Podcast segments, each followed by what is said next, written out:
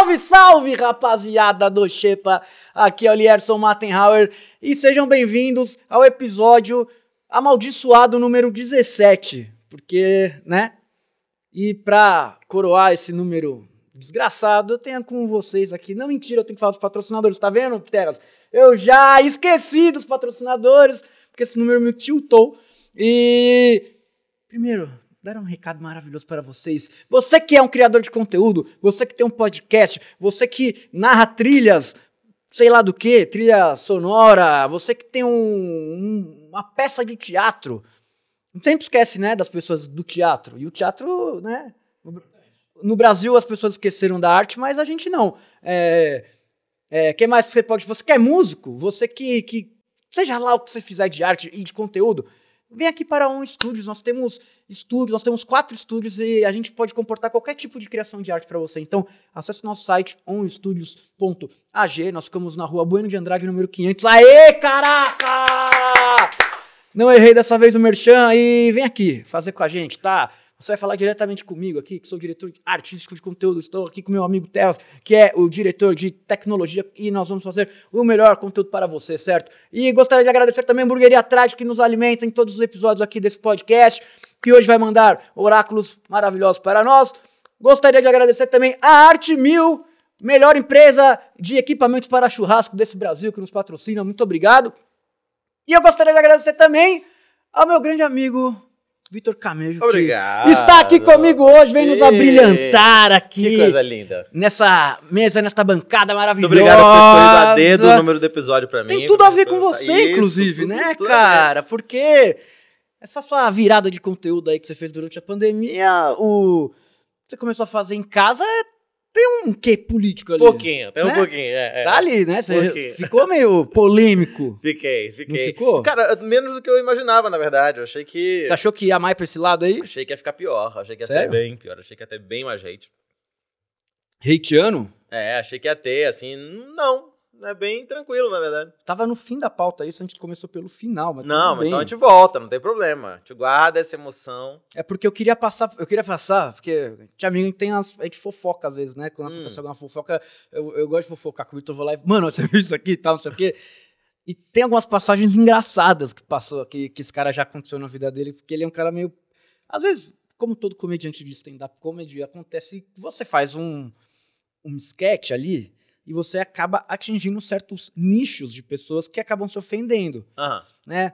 Assim como. Lembra daquela sketch de, sei lá, 15 anos atrás que o Rafinha fazia? Ah, você pode zoar tal tipo de, de público, você pode zoar pessoas, mas não, tipo, não, não zoa muçulmano. Que zoar muçulmano Hum. pode dar problema. Uhum. Teve algum tipo de nicho que você zoou alguma vez que te Algum, deu já. algum problema Já. um pouco sério que te ameaçaram de morte, né? E, e- e- e etc. Teve algum tipo de coisa assim? É, tem uma história famosa já, que já, já rolou da, na minha vida, que foi a vez que eu fiz uma piada com motociclistas e caiu em algum grupo. Então, mas o que, que aconteceu de fato, assim? Cara, o que aconteceu foi Tinha algum motoqueiro Tava, lá? sim. Motoqueiro não, Não motociclista. pode, Desculpa, tá, gente? Foi mal. Vai tomar cancelamento, hein? Motociclistas. Então, tinha um motociclista na plateia, foi em BH. Foi um show em BH, inclusive BH, estou em BH semana que vem, hein, Brasil? Aê, BH. Dê uma olhadinha lá, BH. já lembro o nome do teatro. Teatro Nossa Senhora alguma coisa, mas já lembro. E mas vai ter semana que vem, estamos quase abrindo segunda sessão já, então Olá. vamos torcer. Maravilhoso. Maravilhoso. A primeira tá quase esgotada. Vamos ver, né? O que, que BH me tem reservado pra mim essa vez aí. Sem né? ser. Sem sem ser uma ser. experiência de quase morte. É, cara, e aí tinha um cara na plateia que ele. Eu tava interagindo com a galera, brincando, Só. assim. O maluco era motociclista mesmo. Então, mas ele foi, foi automática a revolta dele assim? Ou ele Nada. ficou quieto? Não, ele amou, brincou, bateu foto no final. Assim, tipo. Foi lindo. O maluco foi totalmente de boa, adorou, Foi brincou, não teve. E foi tão legal a interação com o cara que eu tava lá em casa e eu falei, poxa, acho que eu vou postar este conteúdo. Faz tempo que eu não posto nenhum conteúdo. Vou postar este conteúdo, tá engraçado. E aí já era um texto que eu meio que tinha já feito. Nunca tinha me dado problema. Tá. E eu, na interação, coloquei várias piadas com o cara, assim. E, velho, eu nunca imaginei que os caras fossem pegar mal com isso, assim. Foi uma loucura. Você lembra alguma coisa das piadas? Com algum teor? Cara, a pior de todas foi quando eu disse que os caras botavam aquele coletinho e eles ficavam igual o macaquinho do Aladim. Essa foi a pior de todas. Essa foi muito ruim. Não recomendo ninguém nunca fazer. É. essa foi péssima. Virava o apu. É, eu- é, essa não essa não, não colou, não. E a outra foi quando eu falei que o passatempo deles era sair por aí dirigindo, procurando qual era o melhor graal do Brasil. Essa também não funcionou. Essa também não foi muito bem recebida, não. Mas a do colete. Ué, mas A do colete foi a pior de todas. Eu não sabia que era um sacrilégio tão grande você fazer a piada com é um porque o colete nos É a motoclubes... segunda pele. É, você não- mano. o cara casa com isso. Não, mano, os caras matam por causa disso. Se você não tiver... Se você, É. se você tiver um colete e você não for de um motoclube, você morre. É, então, é meio isso, é isso. E agora eu tenho, ganhei de um, de um motoclube um colete. Eu tenho o meu próprio colete. É mesmo? É, que tem uns unicórnios, arco-íris, um negócio muito bonitinho, assim.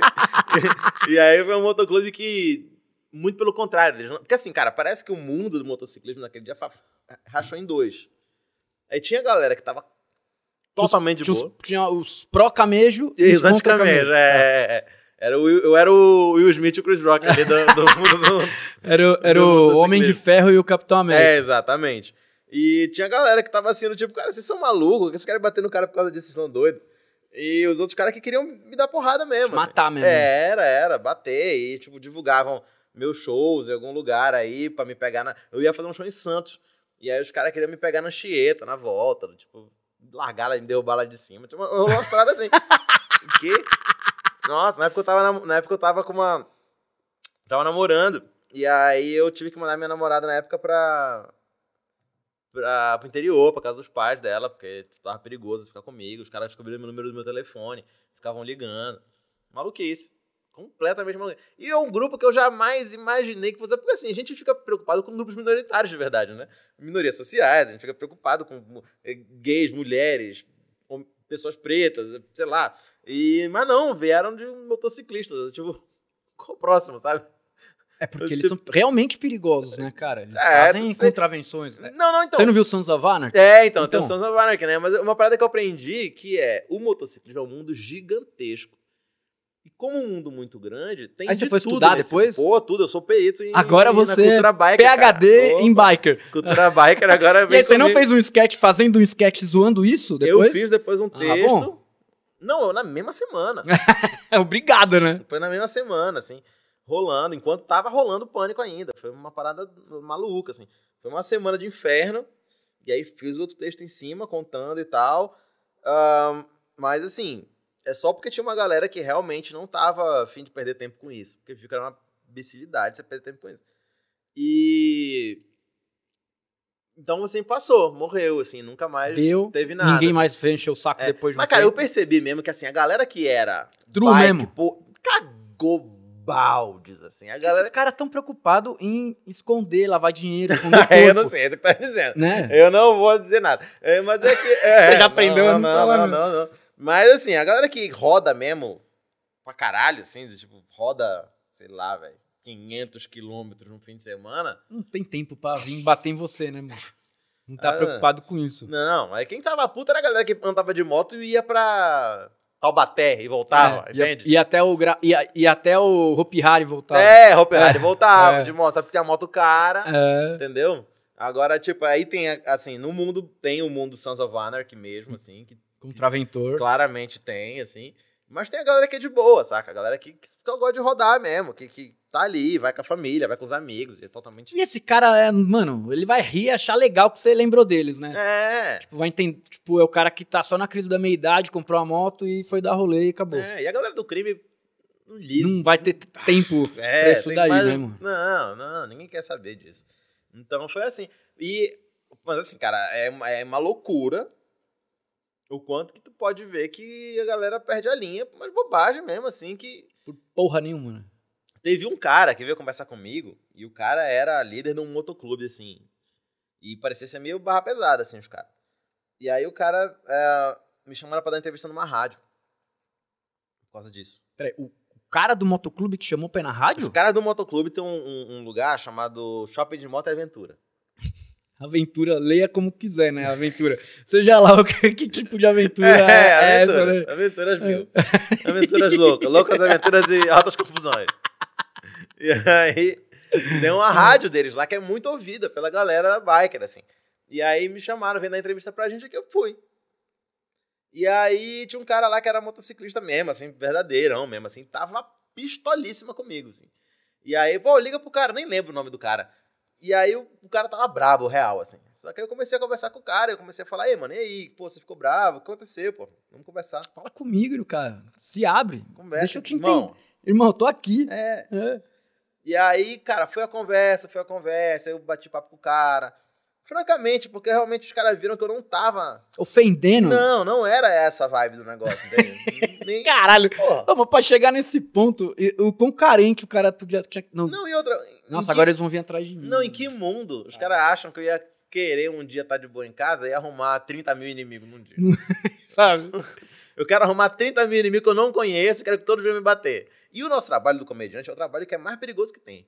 Porque assim, eu vou na- no jornal de casa, por exemplo, falo tudo que eu tenho pra falar, as paradas que eu quero falar, ou faço alguma piada que pegou mal, ou eu critico alguma coisa em algum lugar, e no final de tudo eu falo, ó, quem achou ruim, eu vou estar sábado, 9 da noite, no bar tal, tal aqui. lugar. É, Você tá com a cara no palco, é, limpa. eu sou o cara que tá sozinho no palco com uma luz em cima de mim, assim, sozinho, eu sou aquele cara ali, entendeu? É, e não tem detector de metal na entrada do, do negócio. Quem quiser me pegar, eu tô dando, dando minha agenda, todo show dou minha agenda, falando é que eu tô, é isso. E, tá, e, e todo. E praticamente todo o texto, assim, né? Eu acho que hoje em dia mudou um pouco mais, né? Depende do, do estilo do comediante, mas antigamente era muito fácil um comediante sempre tava ofendendo uma minoria ou alguém. um- É, Cara, basicamente até pouco tempo atrás as piadas eram basicamente pra isso, né? É, era era um, ainda existe ainda, cara, mas assim... Essa é muito- linha de textos, né? Sim, sim, existe ainda essa linha. E é muito popular, é a linha que mais lota teatro e mais lota show. É, é, é a linha de xiste, né? De ficar É, não, e bate mesmo, e, e aí não tem... Não piada tem... de salão mesmo, né? De... Não, é, tem, essa, tem a piada de salão, tem a piada que não tá preocupada com outras coisas além do, do, do puro riso, né? Porque também tem. do- Essa discussão, pra mim, cara, foi uma, é uma das maiores maluquices. Porque, de um lado, tem a galera que pô, gosta do, do, do meu estilo e que fala assim: ah, Camejo, gosto do seu estilo porque você não tem só piada pela piada. Você traz algo além da piada, a pessoa realmente. Mano, a re- que você fez essa semana eu achei, tipo, Oh, obrigado. foda. A, a- a do. Do Pantera Negra. lá. Ah, é, Essa foi é, é. genial. Quem, Era- não, quem não viu, acho que foi o último Reels que o Camejo É, postou. que é um texto relativamente antigo, cara. É? tem um tempo já. Cara, esse texto é muito bom, mano. Oh, obrigado. muito, cara. Muito, feliz. muito bom. Que É o pra- multiverso é racista? que o multiverso é racista. É, esse é. texto é maravilhoso. Oh, que bom, obrigado. E aí fiquei feliz. Então, assim, tem isso. Só que aí tem a galera que acha que é- a comédia é a piada pela piada e que se você traz alguma coisa além disso, você é militante, você não é mais comediante. Tá. Te descaracteriza de um jeito. E as pessoas têm operado nesses dois extremos e só, como se comédia fosse uma coisa ou outra. Eu acho que é, é as duas. Eu acho. que- Eu acho. Eu gosto do meu trabalho, no meu trabalho, trazer outra coisa, um pensamento além da piada. Mas assim, piadas de cu são maravilhosas também. Claro. Longe de mim querer cancelar a, a- a piada de cu, entendeu? Não, mas é por isso que você faz parte de um grupo que tem um Murilo fazendo piada de cu, É, entendeu? É, e é Né? isso, entende? Então, assim, é que nem. É que nem. Porra, rock e reggae, por exemplo, entende? Do tipo, como se um excluísse o outro, entende? Não é, cara. Tem os dois tipos, entende? Você consegue. é, a, a comédia, isso é uma parada doida, porque geralmente a galera vê, tipo, a música. A música tem o rock, tem o reggae, tem o samba, tem o pagode, tem, tem vários estilos dentro vai. de um- gênero, né? Tem a música e você tem vários subgêneros musicais. Cara, se você for pegar, eu sou metaleiro, dentro do metal tem death, tem black e os caras se odeiam. é. E, é- e se você der pra minha irmã ouvir, Não ela tem não sabe o que, que é, exatamente. entendeu? É. E, e é exatamente isso. Basicamente é isso daí. Tipo, é piada, é pra rir, é- ela tá ali por uma função, igual uma É. música tá ali feita pra te atra... pra você ter um momento legal e tem nego querendo polemizar tudo. Não, e eu também, também não entendo a diferença dos estilos. Por exemplo, você tem o. o, como se, por exemplo, vou te levar pra um show de heavy metal, por exemplo. Você vai lá e você de repente não é do heavy metal, você é do samba. Você vai odiar aquilo ali e você fala, porra, mas eu gosto de música, mas eu sou mais o samba. E. Só que comédia não. A comédia, por exemplo, você vai pro show do Ventura, que tem um estilo completamente diferente do meu, que eu adoro também, o cara é engraçado demais. Ou pro show do Murilo, que seja. Tá. Vamos pro show do Murilo, que é um estilo completamente diferente do meu. Você vai olhar pro Murilo e você pode, que é difícil, mas vai que, né? Você pode não gostar do Murilo, que eu acho praticamente impossível, mas enfim. Você vai lá, ah, porra, não gostei do Murilo. Você não gostou do Murilo, você fala, não gosto de comédia. E você mata a comédia como um todo.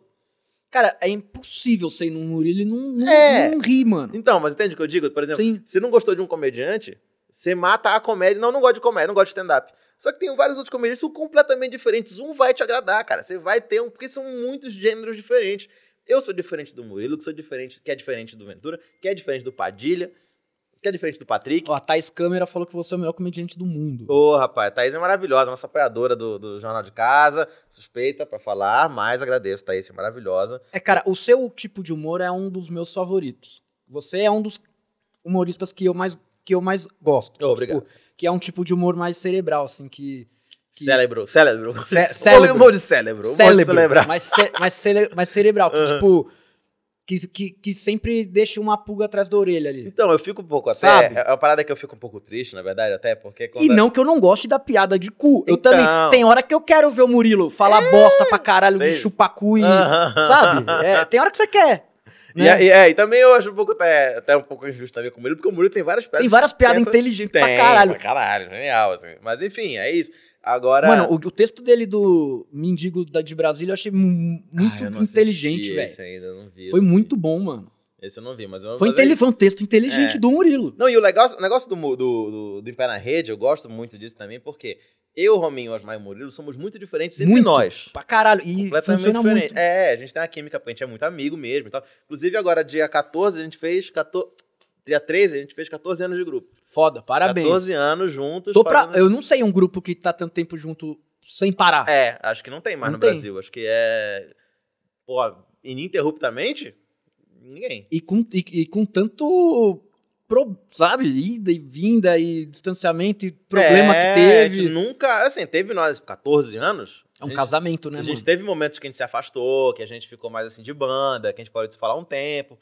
Mas a gente hoje tá muito bem, assim, a nossa relação tá maravilhosa. Tem alguns anos já que a gente tá muito bem. A gente se fala todo dia, a gente se viu ontem, inclusive. E é muito doido, porque a gente comemorou os nossos 14 anos numa mesa de lanchonete comendo um lanche exatamente como foi nosso primeiro dia. Eu vi, vocês foram no role, né? É, a gente tava lá no role, é, e, e- que, é, que é do lado do Minhoca. É, então. E aí a gente tava lá e, e ficou muito. Eu acho que a gente nem percebeu, eu acho, na verdade, isso. Porque a gente só, vamos comer um negócio, vamos. E a gente. Quando eu vi, a gente tava. Cíclico, né? É, a gente tava 14 anos depois fazendo a mesma coisa que a gente fez no nosso primeiro dia. Só que agora no lanchonete foda, É. tomando, tomando drink foda, É. né? Da hora. primeiro dia foi com coxinha e suco de bacuri lá em Belém, assim, sabe? Tipo, E aí, como começou isso daí? Como, Cara, foi como de- que foi o encontro dessas forças da natureza aí? Porque vocês quatro, né? Começou, não começou com os quatro, né? é, Tinha não. mais um, mas Sim. a gente não precisa falar dele. Mas, tipo, como que foi o encontro de almas? Cara, foi muito louco, porque assim, eu tava na. Pô, vou contar uma história que é um pouco longa, mas. não tem lá. problema, a gente tem tempo. Vamos lá. Quer dizer, nem, não tem, mas eu gosto dessa É, história. Essa é uma história, quem sabe, pode inspirar você, jovem padawan, É. que está nos assistindo. E pode, e pode inspirar, porque é uma história de louco, de encontro. É uma história de É, encontros, é, cara. Mas é mais além disso. É. É. uma história sobre o quanto que uma coisa ruim ah, agora pode significar uma coisa boa Muito foda no futuro. no futuro. É. Vamos lá. Eu tava na, no colégio e eu, particularmente, minhas notas sempre foram muito boas. Eu sempre fui um aluno que teve uma- boas notas. É, pra quem não sabe, o cara é, mano. E aí, você é, É, é, advogado. É, não, é. Então eu tava na- no colégio ainda, minhas notas sempre foram muito boas. Assim, hoje eu sou roteirista. Eu sempre gostei muito de escrever, sempre escrevi muito bem. E na época, isso nos idos de 2004, talvez, 2003, 2004, eu tinha feito o Enem. Na época, a regra do Enem era a seguinte: você tinha um ponto de 0 a 100, você podia usar aquela nota por 5 anos. Você fez hoje, você tinha 5 anos para usar aquela Pra fazer a hora que você precisar. é. E a- cada faculdade fazia a sua regra. Algumas usavam a prova Direito. própria, outras usavam a nota do Enem, outras você podia fazer as duas e escolher a melhor. Cada faculdade tinha uma regra. Tá. A Universidade Federal do Pará, ela não usava o Enem. Ela tinha a, a prova própria dela. O Osmar fez essa. Essa prova da Universidade Federal O do Osmar Pará. também, também trabalha direito. com advocacia. Era. Ele, Tá. ele fez pra direito também. Vocês trabalharam juntos, né? É, vou chegar lá já. Tá.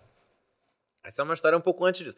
Eu conheci o Osmar, o Osmar era praticamente meu vizinho. A gente morava, tipo assim. a- era a minha, a vila da, da, da casa onde eu morava, passava um quarteirão, era o prédio do Osmar. Então vocês já eram parça, mano. Então, a gente se trombava pra jogar bola. Tinha um clube na frente de casa, que tinha um, a galera jogava pelada lá e a gente se encontrava lá. Louco. E vira e mexe a gente se trombava. E aí eu comecei a namorar minha primeira namoradinha da vida, que por acaso estudava no colégio do Osmar. Um dia eu fui buscar ela lá na, na saída do Hum. colégio, dei de cara na coisa, mas, porra, tu estuda aqui, cara? É, estuda aqui, porra, que foda. Pô, legal, pega meu MSN aí. Na época era MSN ainda. pega meu MSN aí, vamos. vamos- Pô, Me é de lá. Me é de lá. A gente começou a trocar ideia. Aí ficamos mais próximos e tudo. Vamos fazer vestibular. Tava meio na época do vestibular. E aí o Osmar fez a, a, a prova pra federal e eu fiz o Enem. A, a universidade que eu ia prestar, que era uma particular, que é onde meu pai, meu pai se formou, ele era assim, a, a regra deles era, você pode usar a prova do Enem, mas a redação tem que ser a nossa. Mas ela tinha algum peso tanto ou era o peso Igual. do Enem? É, Tá. peso igual. Você substituía a prova da, da faculdade pelo Pelo Enem, Enem. mas a redação você tinha que fazer a redação da universidade. Tá bom. Vamos lá. E aí eu fiz o Enem e o Osmar fez a prova da universidade. O Osmar não passou. Aí ainda tem outra maluquice. Gente, eu sei que eu tô dando uma volta, mas vou chegar lá. Essa prova da Universidade Federal do Pará, ela era três provas. Uma no primeiro ano, outra no segundo ano, outra no terceiro ano. Hã? No final de cada ano do ensino médio, você Você fazia uma podia, prova. ser, você podia ser limado da faculdade? Por causa dessa prova? Era, era. O vestibular era dividido em três e você começava o vestibular desde o primeiro ano do ensino médio. Ah, tá, do ensino médio. É, no primeiro do ensino caralho. médio você fazia uma prova só com o conteúdo daquele ano. Tá bom. Depois Aí outro só o com o outro- segundo. nananã. Pronto. É Isso é bom, cara. Eu achava incrível. Porra, é bom, porque você não incrível. perde o conteúdo, tá Não, fresco ainda. Era, era incrível. E no final, Aí, aí, parabéns pra, era pro isso. Pará, mano. Era, é por era isso que isso. o Pará é o melhor lugar do Brasil, mano. Ó, você sabe o que eu tenho aqui, né? Já te mostrei aqui. Ah, ó. caralho, cachaçinha de jambu. É. Mano, então, era isso. E aí, pronto. É, aí, caso assim, você não fizesse, você fazia, você podia fazer as três depois de uma vez, quando você acabasse. Mas se você tava andando do- na tua Tava ali na toada, Faz, você ia. é. E pronto. Aí, o- tanto eu quanto o Osmar, a gente prestou essa. E nós dois, a gente não passou por uma questão. Hum. Uma questão. O Osmar ficou até mais na frente que eu. Mas era assim, se eu tivesse acertado uma questão a mais em qualquer uma das três provas, eu teria passado. Ido. E ele também.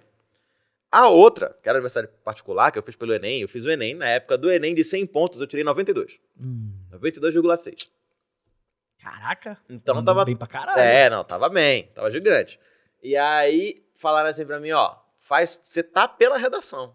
Eu falei, porra, tamo gigante. Estourou. Estouramos. Sempre tirei nota 10 em redação, pô, hoje eu, Porra, sou redator. hoje eu sou, Caralho. é, eu vivo de escrever coisas.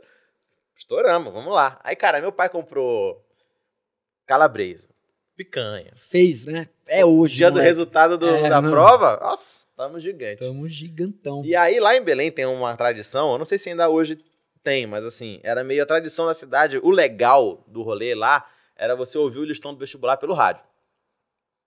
Era meio. Era ouvir o nome do filho lá. Era, fulano de tal! ah, Comemorava, os caras era isso. E Pegava as mangas na rua, jogava pra cima. Jogava na fase, su- sujava o Sujava cara os todo, era isso. E aí, porra, tava lá, veio A, B, C, D, U, T, U, Vinícius, Yuri. Mamou. Aí todo mundo assim, ei, Mamou legal? e aí? O que aconteceu? Não é possível. Hum. Aí guardando as calabresas na geladeira de novo. Puta, não vai ter churrasco. Nada. Climão estranho. Não sei o que aconteceu. Eu zerei a redação aquele dia.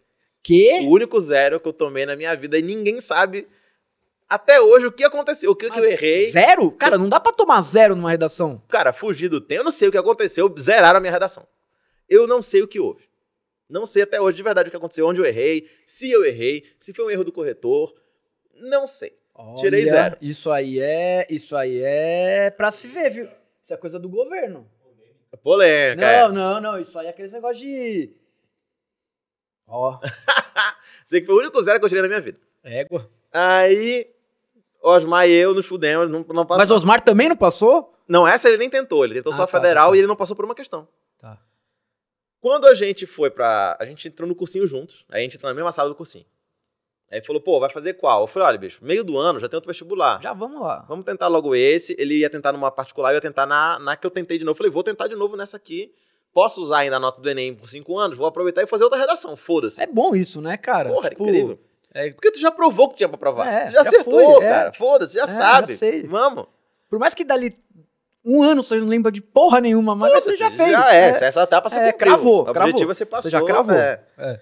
E aí tinha um prazo, porra. Tu não vai ficar burro em É. quatro, sabe? Depende. É, cair de moto, bater a cabeça, É. sei lá. Mas normalmente não. Olha que tem muita gente que em quatro anos aí.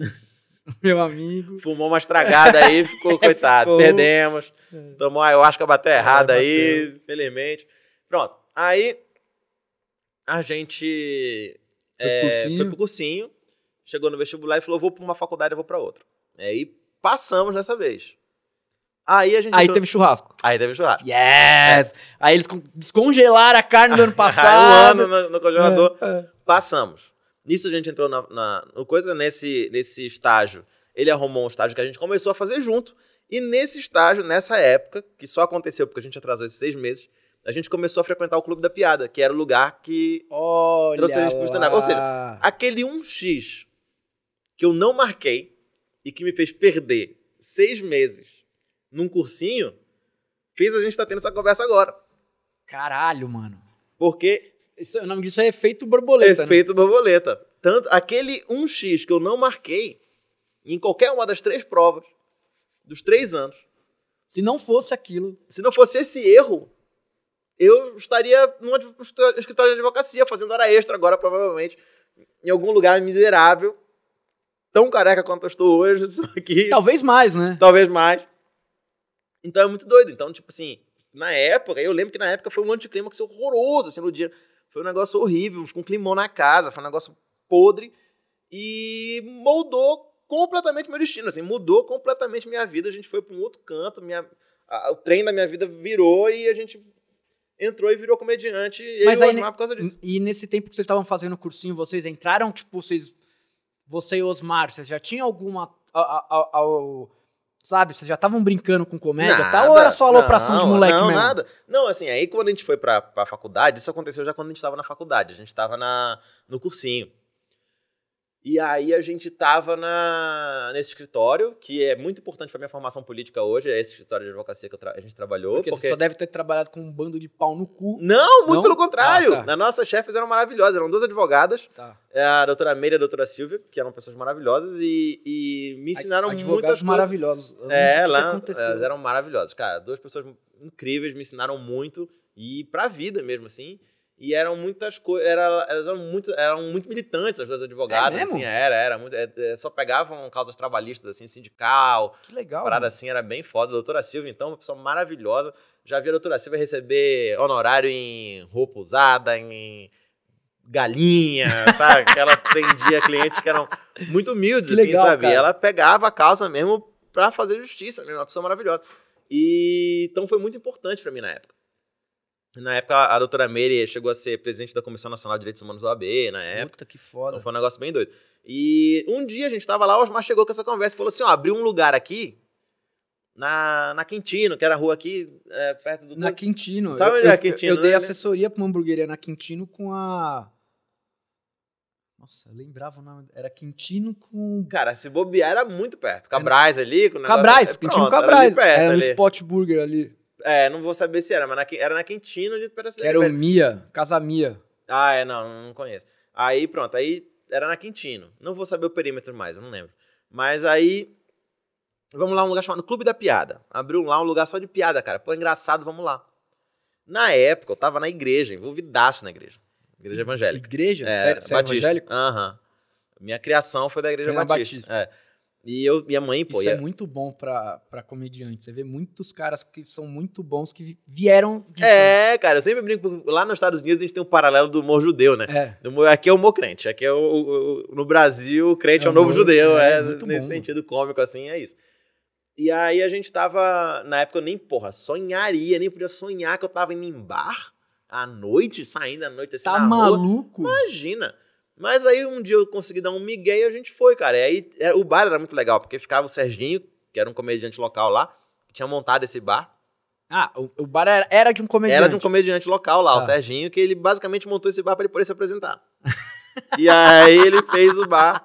Só que ele ficava envolvido com o barco. Acho que tudo tem bar, sabe? Já teve Sim, coisa de é. comida. Não dá. hum, Porra, É. ele ficava envolvido. entendeu? Ele servia a mesa, ia lá na cozinha, esquentava a pizza, não sei o quê. Tem como. Uma loucura. E aí ficava o microfone aberto, vira e mexe, ele ia lá. Ah, era open mic total mesmo, assim. Qualquer um entrava e... Era, e ele dava uma animada lá, fazia umas piadas, nananã, e tinha um negócio assim: quem subir no palco contar uma piada ganha uma cerveja.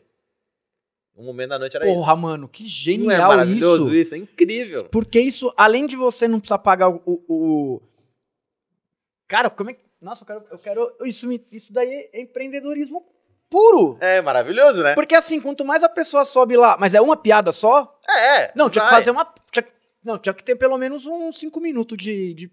Não, mas aí ninguém Não. sobe, pô.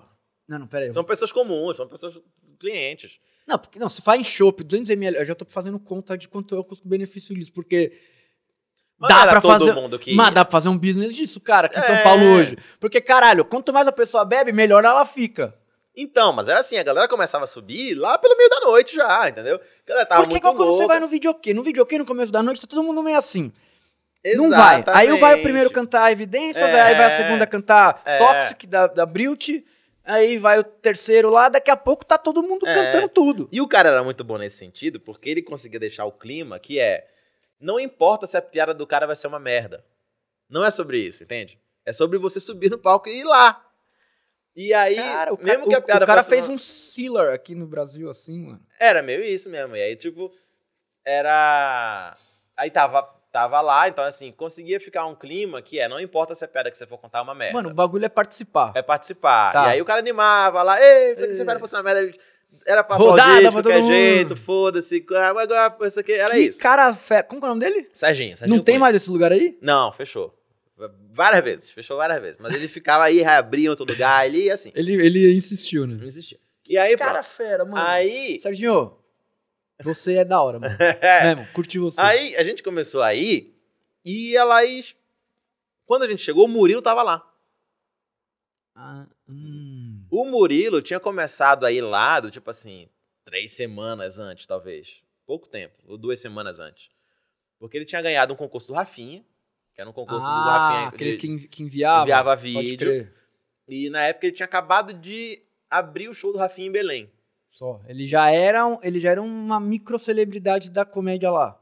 É porque não tinha cena ainda. Então Não ele era um moleque engraçado que fez o show, que tinha um negócio. Tá, tá. E aí esse cara encontrou o, o Murilo nesse show do Rafinha. Se a memória não me trai, mas acho que foi isso. E aí a gente, e aí o, o Rafinha, o, o Serginho chamou ele pra ir pra lá. E quando a gente chegou, trombou ele lá.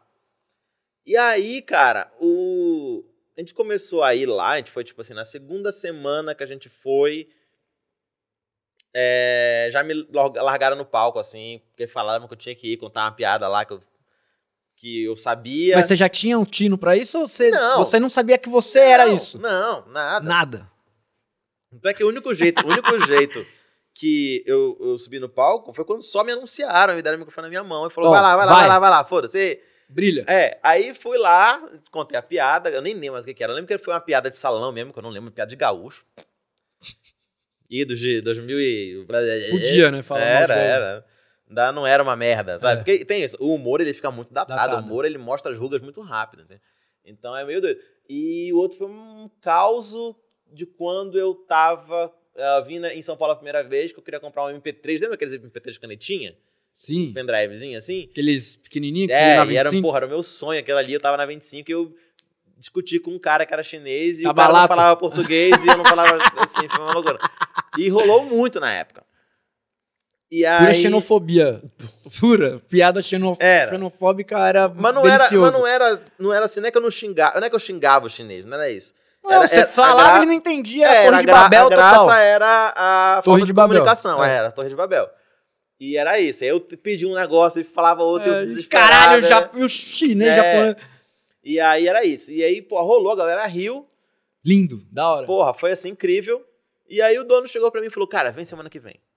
Vocês aí, vem semana ah, que ele vem. começou a ir pensando os talentos que iam Tipo surgindo, isso. né? Era, Ele era. começou a fazer o casting da casa era, dele. Era. Aí na outra Pode semana, já tava eu, Osmar e Murilo. Tá. Na outra semana. Tá. E aí, vamos fazer os três, vamos fazer os três. Eu falei, faço, bom, porra, faz o quê? Ele falou, não, faz o mesmo que Faz você a fez semana coisa, passada. mano. Foda-se, é isso. É mesmo? Posso repetir? Não, repete. E o Rominho não tava. Não, mas Tá. nesse dia a gente fez nós três. Tá. O moleque levantou a mão, posso O fazer? moleque levantou a mão assim. Sério? E era o, e era o Rominho. E o Rominho entrou e arrebentou a gente, assim, cara. Foi É o melhor mesmo? da noite, assim. Muito. Nossa, isso é muito Naruto, né, cara? Tipo, Shunin Shinken, aí tem os três bons, aí vem um novo desafiante, aí o cara sobe e arregaça os três das caras. nossa, a gente precisa agora superar esse É, cara. é. E aí no final são os quatro lutando contra o grande vilão, É, que é, tipo que é. São Paulo. é meio isso. Tá ligado? E aí a gente ficou já muito amigo, assim. tipo, a Ah, então já- não, mas aí voltando. Aham. aí, aí ele subiu e ele. Ah, qual era o Repetou. tipo de piada A dele? piada que dele não ter dedo. Ah, Ele então já o tipo dele as era piadas. esse tipo dele. Era, era, já de era. auto ele já depreciação. tinha as piadas de não ter dedo. Tá. Porra, arrebentou, cara. Porque isso daí, meu Deus, nem minha época, pro, pra galera, pro, Porra. pro, pro humor stand-up brasileiro ainda gatin- gatinhando. É, tanto é que hoje ele mesmo fala que ele tá meio cansado de piada de dedo já. Ele fala, cara, já fiz muito. Não tem mais o que Não, fazer. tem. Ele fala que tem, só que É. ele não aguenta mais, mas tipo, é infinito. Sempre vai, vai vir mais piada de dedo, é meio doido. E aí, na mesma noite a gente saiu e a gente foi pra um lanchonete, chama Kibe House.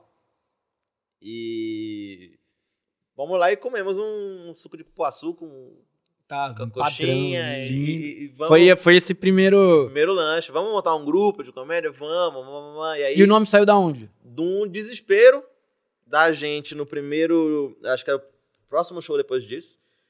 Porque, cara, os moleques correram muito rápido com o texto, assim. Tipo, o próximo show. Ah, eles já fizeram o roteiro. já- Caralho, Vocês foi já vieram preparados. Não, é, todo mundo menos eu. Ah, tá. E eu tava com cinco minutos e todo mundo tinha pelo menos 10.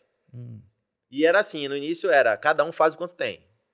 Não tem problema. A Só gente que eu- cobre, né? Um cobre o outro. se Só que eu ficava mal de ser o pior. E eu era o pior em todos os sentidos. A galera, é, eu era muito zoado, porque todo mundo falava que eu era o pior, assim, do grupo de longe. Tanto é que a ordem do show era fixa. Porque era o Osmar começava, pra não começar uma merda. Eu entrava depois, Pra não barrigar. e aí vinha o Rominho pra levantar. tipo, era assim, né? É, Aí o Rominho já vinha, já levantava, o Murilo dedo. pra fechar lá em cima. Ah, entendeu? o Murilo fechava. Era. Porque o Murilo ele era diferenciado desde sempre, assim. Isso aí foi uma parada bizarra. Ah, Ele é, ele é diferente. Ele é, É, mano, não, ele, tem ele um é ele é foda. muito ralho, é muito frito. É. E aí, cara, a gente tava no. Eu, eu tava desesperado. Porque já tava todo mundo pensando já no nome. Mas era assim, no camarim pra entrar no palco daqui a pouco. Não tinha. Não. Vai aí- entrar o grupo É, dos é isso. E aí. O Serginho, na época, queria ser o nosso manager. assim, Ah, o Serginho já, já, tava- era já- empreendedor, mano. É, Ele, ô, Ser, ô, Serginho, você é brabo, mano. Seja onde vocês estiver, mano. E aí ele chegou e já queria. Só que assim, lá em Belém sempre teve muito apelo de coisa regional.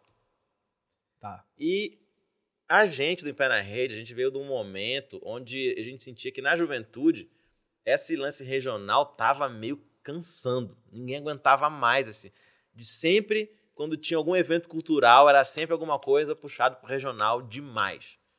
E, a gente, e aí eram as ideias, era assim, rindo na Amazônia, comédia com açaí, era mesmo negócio assim. Tá. E a gente ficava, cara, não, a gente não, Não quer dá mais, mais, né? isso, é, a gente não quer mais e tal.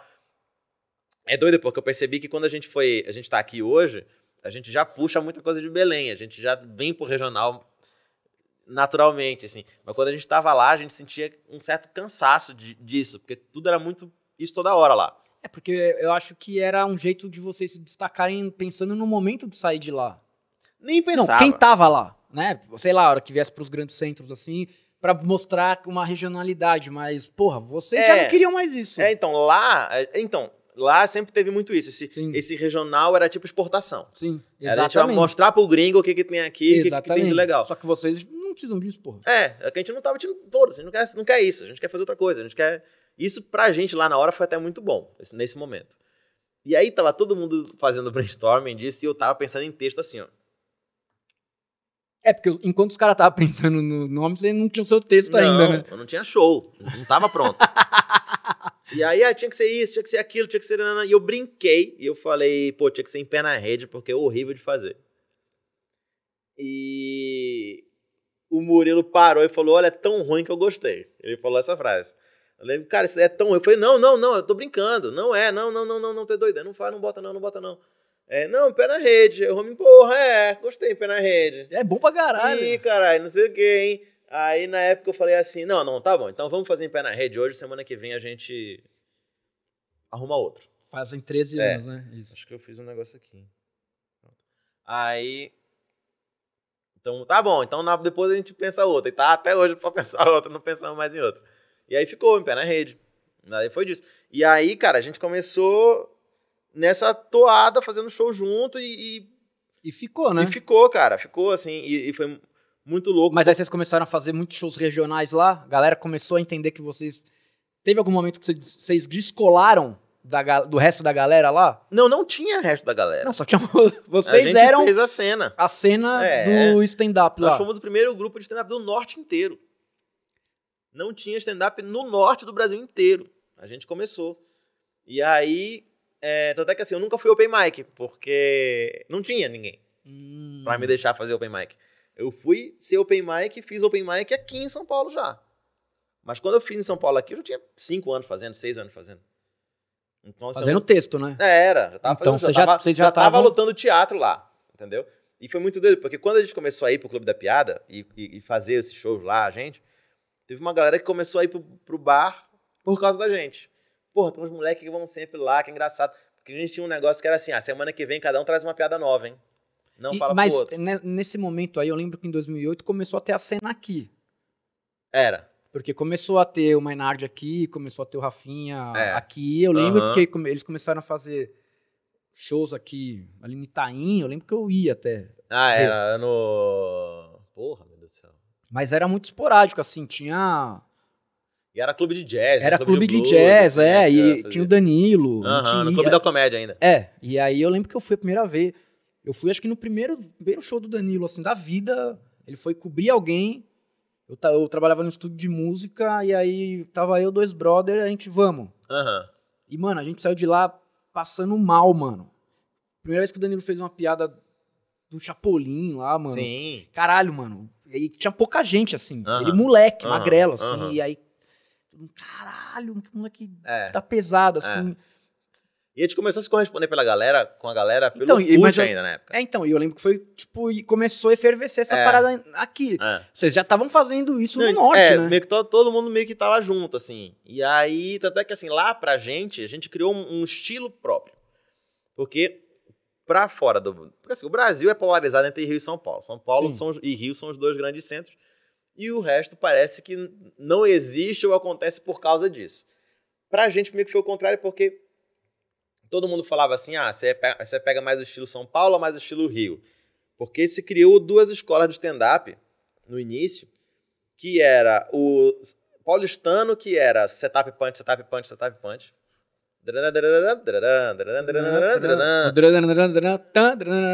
Ah, era isso.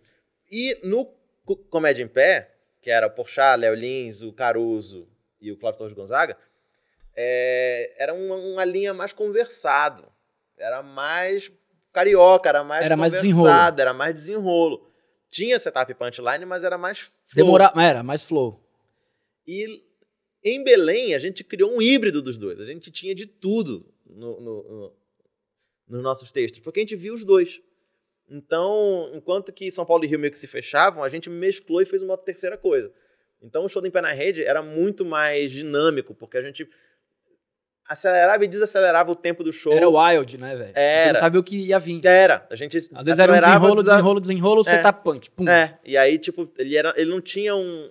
Um flow, Não né? tinha, era mais caótico. E a gente gostava mais desse, desse estilo. E a gente casava muito bem em qualquer lugar. A gente não, teve, não tinha rejeição de, de, plateia, de plateia, de público. Então... E isso persiste até hoje em muitos estilos. Por exemplo, você vê o Ventura. O Ventura tem um estilo paulistano muito marcado. Entendeu? Então, tem outros comediantes que já estão indo por um outro sentido. O Rodrigo, que é pernambucano, já tem um outro jeito. Então, a gente tá... Foi legal ver isso no começo, assim. E quando a gente veio pra cá, a gente começou a falar com a galera pelo Orkut. E a gente começou a criar laços muito cedo com a galera. Em que momento vocês fizeram o público de vocês? Chegou um momento que vocês sentiram a maturidade lá e falou, porra, agora Teve um momento. Teve um, grande momento de virada. teve, tipo assim, cara, beleza, a gente já já nos tornamos conhecidos aqui, já, Sim. já deu. Eu acho que a gente precisa dar uma evoluída. Médio. Foi o seguinte. Não, porque aquela frase do santo de casa que não faz milagre é muito Sim. real. Vou até virar aqui pra gente não ver que se a bebida que eu vou tomar é uma bebida... Que te de- dá asas. É, é apenas uma... é- não, tem- não patrocina o nosso programa, então Mas vou, tudo bem. vou apenas dizer que é uma bebida numa lata de metal. E... Caralho, mas tá virado ao contrário aqui, ó. Eita, quase que Quase que você eu- perdeu a garrafa. Ela- Então, aí eu Ah, tava... se quiser dividir aqui, eu Porra, aceito. por favor, que eu não vou matar meio litro de energético só pra sair tremendo. E aí. Sai igual um pincher daqui. e, tipo, quando. Nosso momento de virada foi quando a gente. Quando o Murilo passou na Malhação. Nossa, eu- caralho, esqueci dessa tour. É. Nossa, é verdade. O Murilo já era ator, ele já fazia. é, já fazia teatro lá. E aí um dia ele fez o teste pra Malhação. Nossa, ele trampou com o Fiuk no, na Era, Malhação, mano. Ele era o parceiro do Fiuk. Caralho! É. E aí pegou a gente, cara, eu lembro dessa época, eu lembro como se fosse. Ah, mas pra vocês hoje. foi tipo, vocês ganharam na loteria, né? Não. Não, foi horrível. Foi péssimo. Nossa, é verdade, porque ele pode se pá, ele deu um Não, sal. Era. E a gente, assim, lá nessa época, como eu falei, o Murilo já era diferenciado pra caralho. E a gente era meio o grupo do Murilo. Tá. Vocês eram tipo quatro amigos, né? Era. Era tipo assim. Era tipo todo mundo quatro amigos com, com Ventura. É, mas aí depois o Afonso destacou pra caralho também. Então foi assim. Então não teve muito. Acho que a distância do Murilo pra gente era muito. Mas é até hoje, né? Mas assim. é, No palco, a gente garante. Só que assim, questão de mídia, números. E o Murilo é muito mais na frente da gente até hoje. Ah, porque ele tá na TV aberta, não tem como competir, cara. É, meio que tem isso mesmo. Mas assim, fora o fato dele ser genial mesmo, esse é um dos melhores do Brasil. Isso aí, enfim. Ah, mas, enfim. É, Então, quando a gente era o grupo do Murilo, como eu falei, e essa época pra mim era muito viva, porque nessa época eu tava estagiando no Tribunal de Justiça. Ah, você ainda não vivia de comédia. Não, eu demorei muito tempo, Ah. cara. E às vezes eu falo pra galera que tá começando, não se demite do trabalho ainda. Cara, você que fez cinco shows na vida, calma. Por melhor que tenham sido esses cinco shows. Por mais que todo mundo bateu palma, É, moleque. cara, porra, você é um Você gênio é do bom. humor. Ótimo, você é o novo parabéns, gênio do cara. humor, parabéns. Mas Mas paga as contas. É isso, pelo amor de Deus. Você tem, nos Estados Unidos você tem o day job e o night job. Você É. só larga o, o- o day job quando o night job tá voando. Cara, a gente demorou quanto tempo pra largar o day job? Muito tempo, cara. Eu demorei, Eu sem sacanagem, Dez quatro anos. anos. Não, pra mim uns quatro anos. Mas assim, quatro anos pra largar e a gente era o único do mercado lá que fazia. Então, se fosse em São Paulo, o buraco seria bem mais embaixo. Né? A gente tava em Belém do Pará. Sim, então, porra. Entendeu? Mas aí, então, nessa época, a gente já tava já três anos e meio, quatro anos fazendo lá. E o Murilo passou na malhação. A gente era o grupo do Murilo. O grupo fez assim, ó. Pum! Como grupo? Como tudo, como relevância, bilheteria, sabe? Começou a ficar muito difícil a gente conseguir lugar, porque Mas porque ele não, ele não estava mais presente? era. A gente Tá. era, como eu falei, a gente era o grupo do Murilo. Então foi um momento de renascimento. Então foi um momento que a gente chegou e falou: ó, galera, é o seguinte, a gente tem um ano pra ou ficar todo mundo muito foda nisso que a gente faz, ou vai acabar. Porque a gente não vai conseguir segurar isso muito tempo, eu acho. Então todo mundo botou um propósito de assim, chegar no próximo show já. Cara, aí foi Foi Dragon remando. Ball, Dragon Ball Dragon mesmo. Ball, meu irmão. Foi, foi o ano que eu mais evoluí. É foda essas épocas, né? Foi o ano em que o Rominho evoluiu muito, o Osmar evoluiu todo mundo, assim. E aí o, o Murilo tava no Rio fazendo malhação. E a gente viu o Murilo na TV e assim, E aí ficou vocês quatro fazendo sem nada. nada. Sem Não, ele. Sem ele. Total. Era. Caralho. E aí foi. E aí a gente voltou pro barzinho pequeno. E aí pegava uma noite de quarta-feira, que era a noite do futebol, e ia dava tipo 10 pessoas no show. Fazia evento pra 5 pessoas. E era assim. E Mas, vocês já acostumados com públicos Pô, a gente grandes, já tinha né? lotado Maria Silvia Nunes, que é um teatrão lá da Sim. Estação das Docas. Duas vezes. A gente Foda. Já, já tinha, Puta é, de um teatro já foda. tinha lotado o gasômetro, já tinha lotado o Centur. A gente já tava bem. Já era um grupo conhecido. Já era um grupo, porra, com números. Mas assim, a gente voltou, se fudeu. E aí começamos a fazer, cavava coisa, tentou pegar, fazer coisa na rádio. E aí tentou, porra, E aí a galera falava, tá, mas e o Murilo? era isso. Ah, o grupo do Murilo, o grupo do Murilo. E aí a gente remando. E ali. No final desse um ano, E ele não conseguia participar nunca. Nunca. Foi um ano que ele ficou sem, sem vir. E aí, no final desse um ano, teve um dia que ele veio. Por coincidência, Melhores do Mundo ia estar em Belém no mesmo fim de semana. E aí a gente. E o Pipo, que é o Hermanoteu, pra quem não sabe, quem faz o Hermanoteu, ele quis participar do show. E o Murilo ia estar lá. Então a gente anunciou em pé na rede completo, mais o, O Pipo. Pipo. do Melhores do Mundo. E a gente fazia um, um, um bar que dava 100 pessoas, assim, apinhado. Tu- Estuporando de gente, assim, do tipo, caralho, saindo... Ó, ia perder, o- pra perder o varado dos bombeiros. Se você quisesse perder o varado dos bombeiros, botava 100 pessoas, É. entendeu? Caralho, deu gente na rua, assim, tipo... porra, a gente fez duas sessões e assim, gente pra fora na janela pra olhar. Foi uma loucura. Todo mundo. Uma Ah, loucura, foi uma loucura. E o Murilo foi o pior da noite. É, ele tava sem. Ele, ele tava sem tato, né, mano? É, ele tava meio sem ritmo, mas assim, a gente engoliu ele na força do ódio, porque a gente. Foi Shippuden mesmo, foi igual Naruto. Porque os três estavam tipo, ó, o Murilo vem hoje, hein? Então hoje é o dia. Vamos jantar esse fila da puta. Né, nem era esse, Não, né? e- e- A gente precisa mostrar pra ele que a gente melhorou esse ano. Muito irado. E a gente foi assim, quando ele chegou, a gente pô, arrebentou, o show foi absurdo, um monte de A piada. galera riu pra caralho. Ele riu, que tinha um monte de piada que ele não conhecia, tipo, tava todo mundo voando. E aí foi o dia que ele chamou a gente e falou, ó, Belém deu. Vocês estão tão grande pra Belém. São Paulo.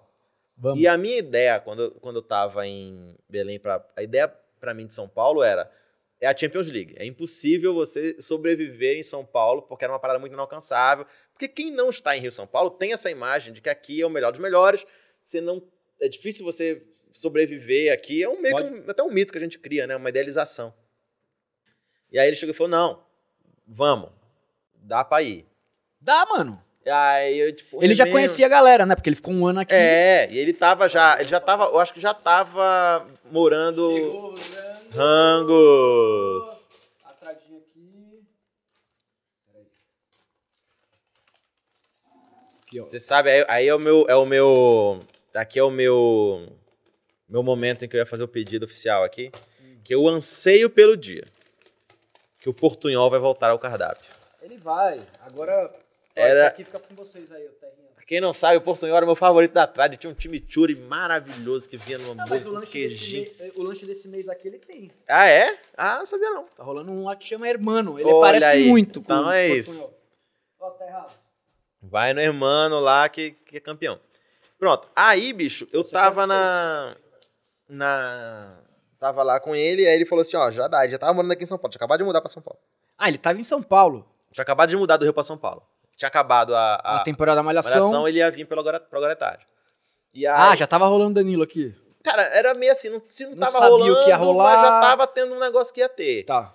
E aí ele veio já porque realmente, de, de fato, São Paulo naquela época estava mais propício para comediante do que no Rio. Rio era, é, Rio é assim, galera da Globo nos teatros, tanto é que é muito difícil Mas pegar. ainda hoje, Ah, né? muito difícil ter a galera que tá lá no Rio para estabelecer uma cena.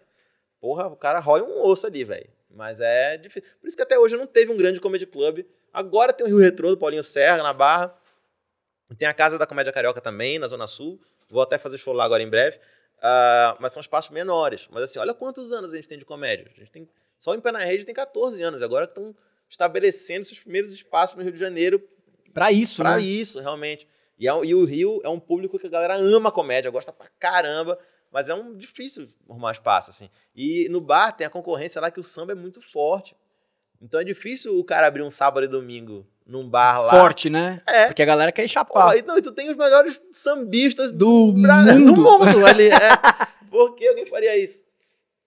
Então, por que, que eu vou parar, tirar meu samba aqui do sábado à tarde? Tomar no cotô no Rio. feijoada. Galera vem do mundo inteiro Nossa! pra, comer, pra, pra ver o samba. É, aí tá o Vitor Camejo contando piadas de humor. É. Ali humor no- e piada. É, humor e piada. Tomar no cu, caralho. Ah, é nada, mano. Não é assim também. Tem público pra tudo. Não mano. tem, mas assim. É, Senão, se, senão o nego não ia no Cellar e não ia também na Broadway. é, mas Entendeu? é, mas é isso. Então, eu até entendo essa dinâmica do Rio, mas assim, a galera lá tá fazendo um trabalho muito forte pra estabelecer mesmo essa cena cotidiana da comédia lá no Rio. Mas aí vocês chegaram aqui, qual que era o cenário estabelecido naquele momento? Cara, era um grupo, era assim, totalmente diferente do que é hoje. É, antigamente eram grupos de comédia, assim um- como em Pé na Rede tinham vários, vários bares na cidade. Até hoje ainda tem, mas a pandemia maltratou muito. A pandemia deu uma bela mas mudada mas existiam já bares? Que ano que vocês chegaram? Ah, puta merda, eu, eu mudei pra cá em 2012. Mas já tava vindo antes, aí já tinha, por exemplo, o Beverly, que ainda existe, que era um, um clube de comédia, mas se fazia muito no Memphis, É, eu lembro. em Moema. Moema Em tinha vários. é. Em Moema tinha vários. Tinha o Café Paon, que fazia também, em Moema. O Memphis fechou, né? Ah, não sei, acho que Fechou. sim. Foi, né? Mas aí fazia o Memphis, aí fazia no Tom Jazz. Tinha um lugar desse de jazz que fazia, mas eu não lembro qual All era. of Jazz. Não tinha? sei, acho que era esse. Um que o Clube Na da Comédia fazia, não lembro mais. Mas tinha vários lugares. E aí a gente chegou, cara, e começou a... Aí eu entrei no roteiro, comecei a escrever roteiro pra TV, entrei na Band pra fazer roteiro. Pra, pro, pro Agora é tarde, pro Danilo ainda. Ah, pro Danilo. E aí, cara, teve. Aí pronto, aí quando veio vindo um de cada vez. Primeiro veio eu e o Osmar, veio quase na mesma semana, ficou tudo na casa do Murilo. O Murilo e o, e o Rodrigo, do, do Jacaré Banguela. Moravam juntos e a gente ficava no tapete, dormia no tapete na- e no sofá dele, assim. E era assim, tapete. Nossa, essa, essa fase que parece que você tá vivendo uma grande faculdade de É, novo, né, mano? era, era, Caralho. era. Que inferno, Cara, né? e era muito doido porque a gente sempre teve. Tinha medo de não conseguir, mas sempre teve uma certeza que iria Que ia conseguir. rolar, né? entende? Do Tipo assim, sempre tinha um sentimento de falar, porra, dá pra fazer. Só que assim, também não foi fácil, né, cara? A gente teve que porra, melhorar muito, trabalhar, conseguir escrever, criar, ver o mundo mudar demais nesses últimos anos, que mudou muito o jeito de fazer comédia.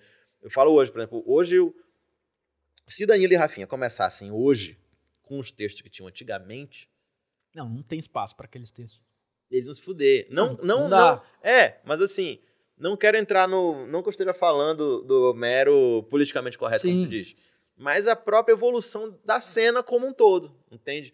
Do tipo, por exemplo, você vai fazer piada hoje, você vai fazer piada, você sobe num palco hoje, faz piada Preta Gil, Corintiano Ladrão, ah, ah, ah, você não sobe mais. Você não, não é pra chamada pro segundo. Porque deu, evoluiu, entendeu? Andou pra frente o mundo e tudo. Então, ainda teve que se adaptar a essas mudanças, entender, porque é, é foda, cara. E é um medo constante que a gente tem. Assim, Em Pé na Rede a gente fala demais sobre isso. E uma coisa legal é que, como assim nós somos muito diferentes entre a gente, e teve esse momento de grande salto de qualidade, onde todo mundo meio que equivaleu o show. Porque, cara, chega um momento que o ser humano não consegue rir mais do que aquilo que ele tá rindo naquele Sim, máximo ali, é. porra. Chega um momento que todos os comediantes meio que se nivelam num grande show. Então, porra, Não, você... o- os grandes que já estão. Vocês que já são velho de guerra, né? É, mas por exemplo, pega, vamos pegar vários nomes aqui. Se eu pegar um show que tenha Porchat, eu, Murilo, Patrick, Nando, seja, É isso. todo mundo vai rir igual. É. Porque, porra, só se começar a explodir a cabeça das pessoas, que não tem mais humanamente, não, tem como é. rir mais do que é. aquilo, entende? Então a gente chegou e nivelou nesse momento. Então, assim, a gente se respeita muito. E como a gente é muito diferente um do outro, a gente se puxa muito. Então, às vezes, o- o- já cansamos de estar na coxia, por exemplo, eu, eu, Osmar e Rominho, e a gente vendo o Murilo falar pra gente antes de entrar e falar, porra, não sei o que eu vou falar hoje. E o Osmar chamar o Murilo, o Murilo entrar e o Murilo arrebentar. E ele não tinha nada daquela aí há 10 segundos atrás, entendeu? Porque o maluco é foda. E eu, o Rominho e o Osmar, a gente ficar olhando na coxinha e falar, porra, o maluco é foda mesmo, hein? Precisamos dar um... e volta pra casa com, aquela, com aquele... É muito foda isso, né? Entendeu? E já aconteceu também eles comigo, eu, a gente com o Rominho, a gente com o Osmar. Entendeu? Já acontece muito da gente se desafiar entre nós, mas sempre assim, não num clima ruim. Não, Mas de puta clima admiração. de parceria, É, de cara. admiração vocês são um mesmo, time assim. foda. É. É muito legal que vocês têm, assim, e... Porque eu acho que eu- são os únicos que, que permanecem ainda fazendo É, isso, é, cara. é. Como, como um grupo, como um time. e o Em Pé na Rede, a gente tem o stand-up, a gente tem o Comentando Histórias e Fazendo Amizade, que são 100% improvisados. A gente em Belém já fez o espetáculo de improvisação mesmo. Mesmo, open, Mesmo openzão, foda-se. Não, é, de tipo, como, era- como era- o Barbixas faziam. A gente tem sketch, a gente já fez uma peça de sketch com, com Barbixas os melhores do mundo. Então, assim, a gente faz de tudo na comédia. A gente já fez música, então a gente faz de tudo na comédia, entende? Então é, é um, é um motivo de muito orgulho pra gente, a gente conseguir Manter isso, manter né? isso fazendo diversos gêneros diferentes da comédia, tudo bem, sabe? Do tipo assim. E se mantendo relevante é, ainda e como se um mantendo grupo, né? relevante como grupo. Isso é foda pra caralho. Vocês estão ainda toda terça lá no Minhoca? Toda terça lá no Minhoca, a gente tá ali, a gente teve um, uma explosão ali nos últimos. O Em na Rede, na verdade, é um, também outra lição de perseverança, porque a gente, no fim das contas, a história é muito bonita, mas a gente. Pra dar lucro, a gente demorou 12 anos pra dar lucro, entende? Dar o primeiro lucro do grupo. do- Eu liguei pros meus pais.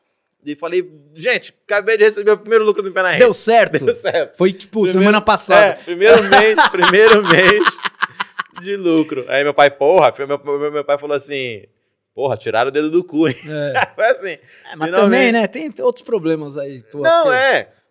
Mas, no fim das contas, foi isso, sabe?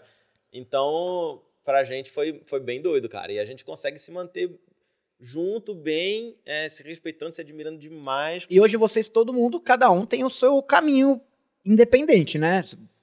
Não tem, tipo. Porque tem gente que é foda quando começa um grupo e aí cada um começa É, a fazer seus trabalhos é independentes. É. E aí nego fica meio, ah, mano. Então, acho que o Pé na Rede só dá certo porque a gente não precisa do Pé na Rede. A gente quer estar no Pé na Rede.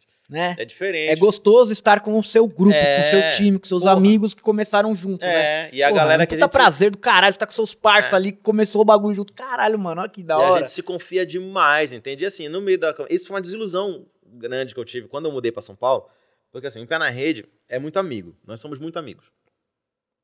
Quando eu mudei pra São Paulo, eu tive a ilusão de que todo mundo seria tão amigo quanto nós somos dentro do grupo. E que seria só um grande pé na redão, que todo mundo se amaria. Nossa, era aquele Entendeu? meme do, do. Sabe aquele meme que tem a natureza, o tigre, todo mundo feliz? É, o Mundo. paraíso do testemunho o de Jeová. pare- É, isso aí. é. É isso. E não, cara, porque assim, é muito comediante, são muita gente. Eu vou contar ali 200, 300 comediantes no Brasil. Vários pau no cu. Vários, porque em qualquer lugar, qualquer segmento, Tem, tem pessoa que você não se dá, cara, que você não gosta, ela não gosta de você, você pensa diferente, você tem valores diferentes, você tem. É isso. Então foi uma porra, um baque pra mim, que eu ficava, cara, como é assim ninguém. A gente não é amigo, todo mundo é amigo. Foi meio doido pra mim, assim. Eu até dei uma afastada como um todo da cena, assim, porque eu meio que cansei de esperar a amizade que a gente tem com o pé na rede. Então tem alguns, tem meus amigos na cena, obviamente. Mas é por isso que é importante, tipo, eu aconteceu isso comigo, meio que agora, assim, no, no meu ramo de comida, assim. Eu Aham. Entendi quem. Depois de anos, você entende quem é quem, você vê quem que colou em você pra se levantar, Aham. quem colou em você pra, pra conseguir autopromoção e aí Sim. agora tá bem, esquece, É. sabe? Cara, e é o showbiz, Acon- assim. no meu- acontece é. muito isso, né, No meu, no meu caso é o showbiz, assim. Então é assim, ninguém tem pena de ninguém no showbiz, entendeu? Você vai. ah, ali tá todo mundo dando seu corre, todo mundo correndo pelo seu, e é isso. É, mas assim, é bom ter um porto seguro, que é um pé na rede. Então a gente consegue, a gente se confia muito, a gente conversa muito, a gente tá muito tempo na vida do outro, a gente teve em, em- em casamento já, aniversário de família, a gente teve muitos momentos da Teve vida do outro. tipo, coisa, né, cara? É, muita coisa. É muito. Trocou muita coisa. Muita porra. coisa. E aí, do tipo, já, tive, já tivemos em casamentos e funerais, na verdade, dentro do grupo. Então, é foda. E quando a gente. Os caras casou até na TV, mano. Casou na TV, exatamente. É, já teve casamento, já teve divórcio, já teve funeral, infelizmente. Já teve de tudo dentro do grupo. Então, é, a gente passou muita coisa. Então, é legal a gente estar lá para Murilo agora recentemente. Quem acompanha o Pé na Rede sabe que o Murilo não aparece num vídeo há muito tempo. Mas é porque o Murilo tá fazendo outras coisas e tá muito atarefado. E ele chegou pra gente pra conversar e falou, galera, não tô dando conta. Tipo, ali nem no minhoca ele tá indo mais. Não, é difícil. Até semana passada ele foi, por acaso. Mas a gente sabe que tá difícil pra ele. E quando ele chegou pra, pra ter essa conversa com a gente, é... Assim, foi uma conversa de cinco minutos. Porque ninguém... Ninguém ia falar, porra, caralho, hein, Não. mano. Você- Não. E Mas assim- vocês chegaram numa maturidade com o pé na rede, sabe? É, e ao mesmo tempo, assim, a galera que acompanha a gente já tá acostumada a ver eu, Rominho e Osmar. Então, não precisa mais do Murilo quando tocar aquela necessidade de número. Talvez pra viajar, lotar teatro, o peso dele, obviamente, é muito É. importante, é muito foda. Mas no canal, o canal tá realmente, já, é, já relativamente estabelecido, assim. E o canal tem uma puta importância na, na- no, no fim do mês ali pra Ah, vocês. com certeza. Tem. E aí vai dar uma, uma ajuda. E aí, quando a gente chegou a conversar, aí o, o Murilo falou, ó, vou precisar me afastar um pouco, não sei o quê. Gente falou, não, bicho, cara, a gente não quer virar um peso. O Em Pé na Rede não é pra ser um peso. É uma parada que a gente gosta de fazer, porque a gente gosta de fazer. Porque é o nosso clubinho dos irmãos, mano. É isso. É então, o- assim, velho, É o Stranger Things. né? é, quando você não puder ir, não vai. Quando você puder ir, vai. E não ter. E aí foi um negócio muito legal, porque foi uma parada que. Eu nem falei isso pros meninos, eu tô comentando isso a primeira vez agora. Porque foi uma parada que eu me senti mal de não ter pensado. E na hora o Rominho resolveu. Que é, na hora o Rominho já propôs uma divisão dos lucros ali diferenciada, levando em conta que. Eu lembro que a fase do Murilo foi assim, a do Rominho foi assim, ó. Então tá, você vai ficar. Vai ser difícil se aparecer agora nos vídeos, certo? Então, não vai mais ter vídeo com você por um bom tempo, a gente não sabe quando. É, mas esses vídeos só dão visualização porque você aqui atrás Tá? Ajudou a gente a construir. O motor aqui de trás funciona por sua causa. É, então houve uma construção A pra engine gente chegar aqui. bagulho. É, a gente chegou até aqui por sua Por sua causa, causa, também. Claro. Então, até hoje, o, o- Murilo, mesmo não tendo participação nos vídeos ali, ele tem participação nos lucros que dá do canal ah, por conta da construção que houve que ele fez parte, pô. Claro, pô, ele é do bagulho, mano. Eu sei que isso é óbvio. é, é óbvio, mas é aquele negócio assim. Tem muita coisa que é óbvia, mas precisa ser falada. Porque não, senão. e, outra, é, e é óbvio e que a coisa mais. Quantas histórias, cara? A gente já não ouviu de grupo, de sociedade que foi desfeita, porque quando chegou nesse momento, alguém levantou e falou: É, mas porra, mas é foda também, né? E reclamou, e achou que não era. E assim, quando o Murilo levantou essa bola, foi assim, unânime. Não, tem razão, é isso, já era. Como eu falei, a gente, assim, a gente marcou uma hora e meia de reunião, a gente resolveu em 10 e ficou comendo pizza e conversando o resto da noite, entende? Então, isso é muito foda. Uma parada que. Mano, é uma parada porque é de verdade, velho. E, tipo, e, e, e, e a seleção natural espirro que não é de verdade também, tá ligado? É. E é isso, mano. É. A vida é assim, e, e- é por isso que vocês estão juntos até hoje. E é por isso que, graças a Deus, vocês chegaram no ponto agora que tá foda. Sacou? É. Vocês fizeram toda essa construção, a puta de uma jornada do herói, passaram por um monte de bosta, Aham, aham. sacou? E hoje, mano, É. quem é do rolê tá ligado É. e sabe onde onde vocês chegaram, mano. Cara, já aconteceu, é muito doido, né? Porque assim, a gente já, já chegou da. Já aconteceu e eu tenho essas imagens na minha cabeça pra sempre. Que é, a gente saía do show e sai no backstage tá o produtor. E a gente chega, aí, mano, quanto é que deu de bilheteria aí? ó? Ele fala, tá aqui, ó. Aí ele abre um leque de cinco notas de 10, tira uma pra ele, dá 10 pra cada um. E volta todo mundo pra casa com 10 10 reais, que reais. deu de, de, Caralho. de lucro daquela sessão daquele dia ali, que deu pouca gente. E a gente saiu já com 10 reais na mão. Mas isso. Lá atrás, mano. Mas assim, não tão lá atrás, não, entendeu? Assim, a gente tá aqui hoje conversando e o Pé na Rede tem um grupo, tem um canal considerável e tal. Não, não somos superstars, mas a gente trabalha. E, porra, é muito doido a gente olhar. Cara, 14 anos, a gente falou agora, eh, 14 anos eu olhava pros meninos, eu falava, caralho, cara, eu tava, eu tive esse momento em, quando acabou o show do Minhoca agora na terça-feira. Que acabou o show, o show tava lotado e a galera veio bater foto com a gente. E eu tava assim, porra, é o nosso show 14 anos depois, quando a gente começou. Pra não dizer que foi 14 anos, 14 anos um dia, vai. Pra Tá. uma, uma, um Ah, dia tudo 14, bem, 14 foda-se. anos. E aí eu olhei e falei, pô, a gente tá em São Paulo, velho. A gente conseguiu. Quatro Conseguiu. moleque do Pará, mano. É, e a gente conseguiu. E, e o Rominho tá criando a filha dele com, com nossas Com piadas comédia, que a gente faz, sabe? entende? Então é meio doido, assim. Aí eu ficava pensando, pô, a gente deu certo e tá rolando. E eu fico muito feliz. Assim, obviamente a gente já brigou nesses 14 anos, a gente já discutiu, já quebramos o pau. Mas assim, a gente tá num momento de paz de muitos anos, que a gente não briga, a gente não discute, a gente não. É que vocês estão numa maturidade do caralho. é, muito foda, entendeu? mano. Não tem mais, assim. Tem alguns momentos de estrada, um negócio que estressa bastante a gente viajar junto. É. e, porra, é foda. Ah, Fica uma convivência Big Brother ali, sabe? Você fica muito confinado com a pessoa, começa a ter atrito, realmente. Mas a gente tá num momento muito maravilhoso, assim. Há muitos anos que a gente. Muitos meses, assim, que a gente não, não, não tem uma discussão, né? E, e quando tem, resolve em. É, porque já é irmão demais, já hora. falou, vai tomar no cu, mano. É. Essa porra aí, ou se arrebenta logo, faz É, cinco minutos de é, porrada aí, é, resolve e é acabou. e a pandemia foi como? Pra mim? Ou pro Pra- grupo? Não, pro grupo. Cara, a gente deu muita sorte. É? Deu muita sorte mais ou menos, porque assim, a gente tava. O Em Pé na Rede é um grupo meio azarado. Que quando, apesar disso tudo, a gente é re- resiliente. Porque acontece muita merda entre a gente. É, a gente tava na.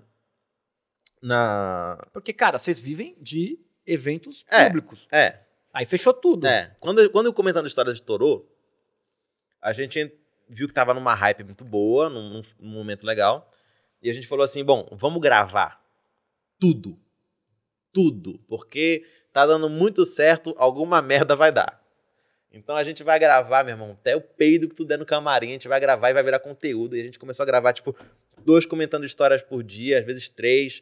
E gravava, gravava, gravava, gravava, tudo gravava. Grava e guarda, grava e guarda. Ah, quando é que vai pro ar? Não sei. Dane-se, gaveta. Grava, grava, grava, grava, grava, grava, grava. Chegamos, fizemos Brasília. Foi uma semana que a gente fez Sorocaba, Brasília. Sorocaba, Brasília, um outro interior de São Paulo que eu não vou lembrar. Mas assim, em cinco dias foram oito sessões, digamos. Nossa, deu conteúdo pra caralho. E assim, tudo lotado. E foi essa primeira semana que eu falei que a gente deu lucro.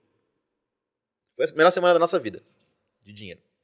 E voltei pra casa com dinheiro no bolso. Yes, agora Tipo assim, vai, porra, mano. estouramos mesmo, assim. Esse daí Agora foi, vamos virar bom. o Quatro Amigos real, isso aqui vai crescer. Na outra semana teve lockdown e começou a fechar tudo. Nossa, que vida E aí mano. acabou tudo, assim, a gente voltou 10 passos pra trás, a questão de público, de mídia, de hype, a hype acabou. Quando a, quando a gente voltou da, da pandemia, mas a gente tinha tanto conteúdo guardado, a gente lançou conteúdo inédito até, tipo, uma semana antes do, do fim do lockdown. Então a gente lançou conteúdo inédito a pandemia inteira, praticamente. Foi muita loucura. E isso manteve a gente Pagando as contas na pandemia. nave. É. Tipo assim, ficamos bem, lançando conteúdo inédito, todo mundo fazendo live, fazendo melhores momentos, fazendo compilado, e a gente, pau, inédito, inédito, pau, e inédito. pau, e pau. E pau. E foi mantendo, assim. E aí, na época da pandemia, eu tinha perdido todos os meus shows, eu não sabia quanto. Eu sou um cara muito pessimista. Então eu sabia que ia ser horroroso. Você, você não entrou naquela onda de que eram 15 dias. Imagina. Eu, Eu- entrei, mano. Eu entrei. Imagina. Falei, 15 dias, tá suave, já já a gente volta aí. Não, a galera falou, ah, vai ser tranquilo. Eu falei, não, meu amigo. Só que assim, eu imaginei até pior. Eu tava imaginando gente morrendo na rua, assim, ó. É Walking Dead. Eu imaginei, assim, apocalipse zumbi. e aí eu falei, bom, vai acabar, vai mudar tudo, tudo vai, nada vai ser como era antes. Vou gravar um negócio em casa. E aí nasceu O Jornal de Casa. Jornal de Casa. Nasceu o Jornal de Casa. Mas você já tinha a- ideia da- daquele conteúdo? Já, eu tomo não com ele desde 2015.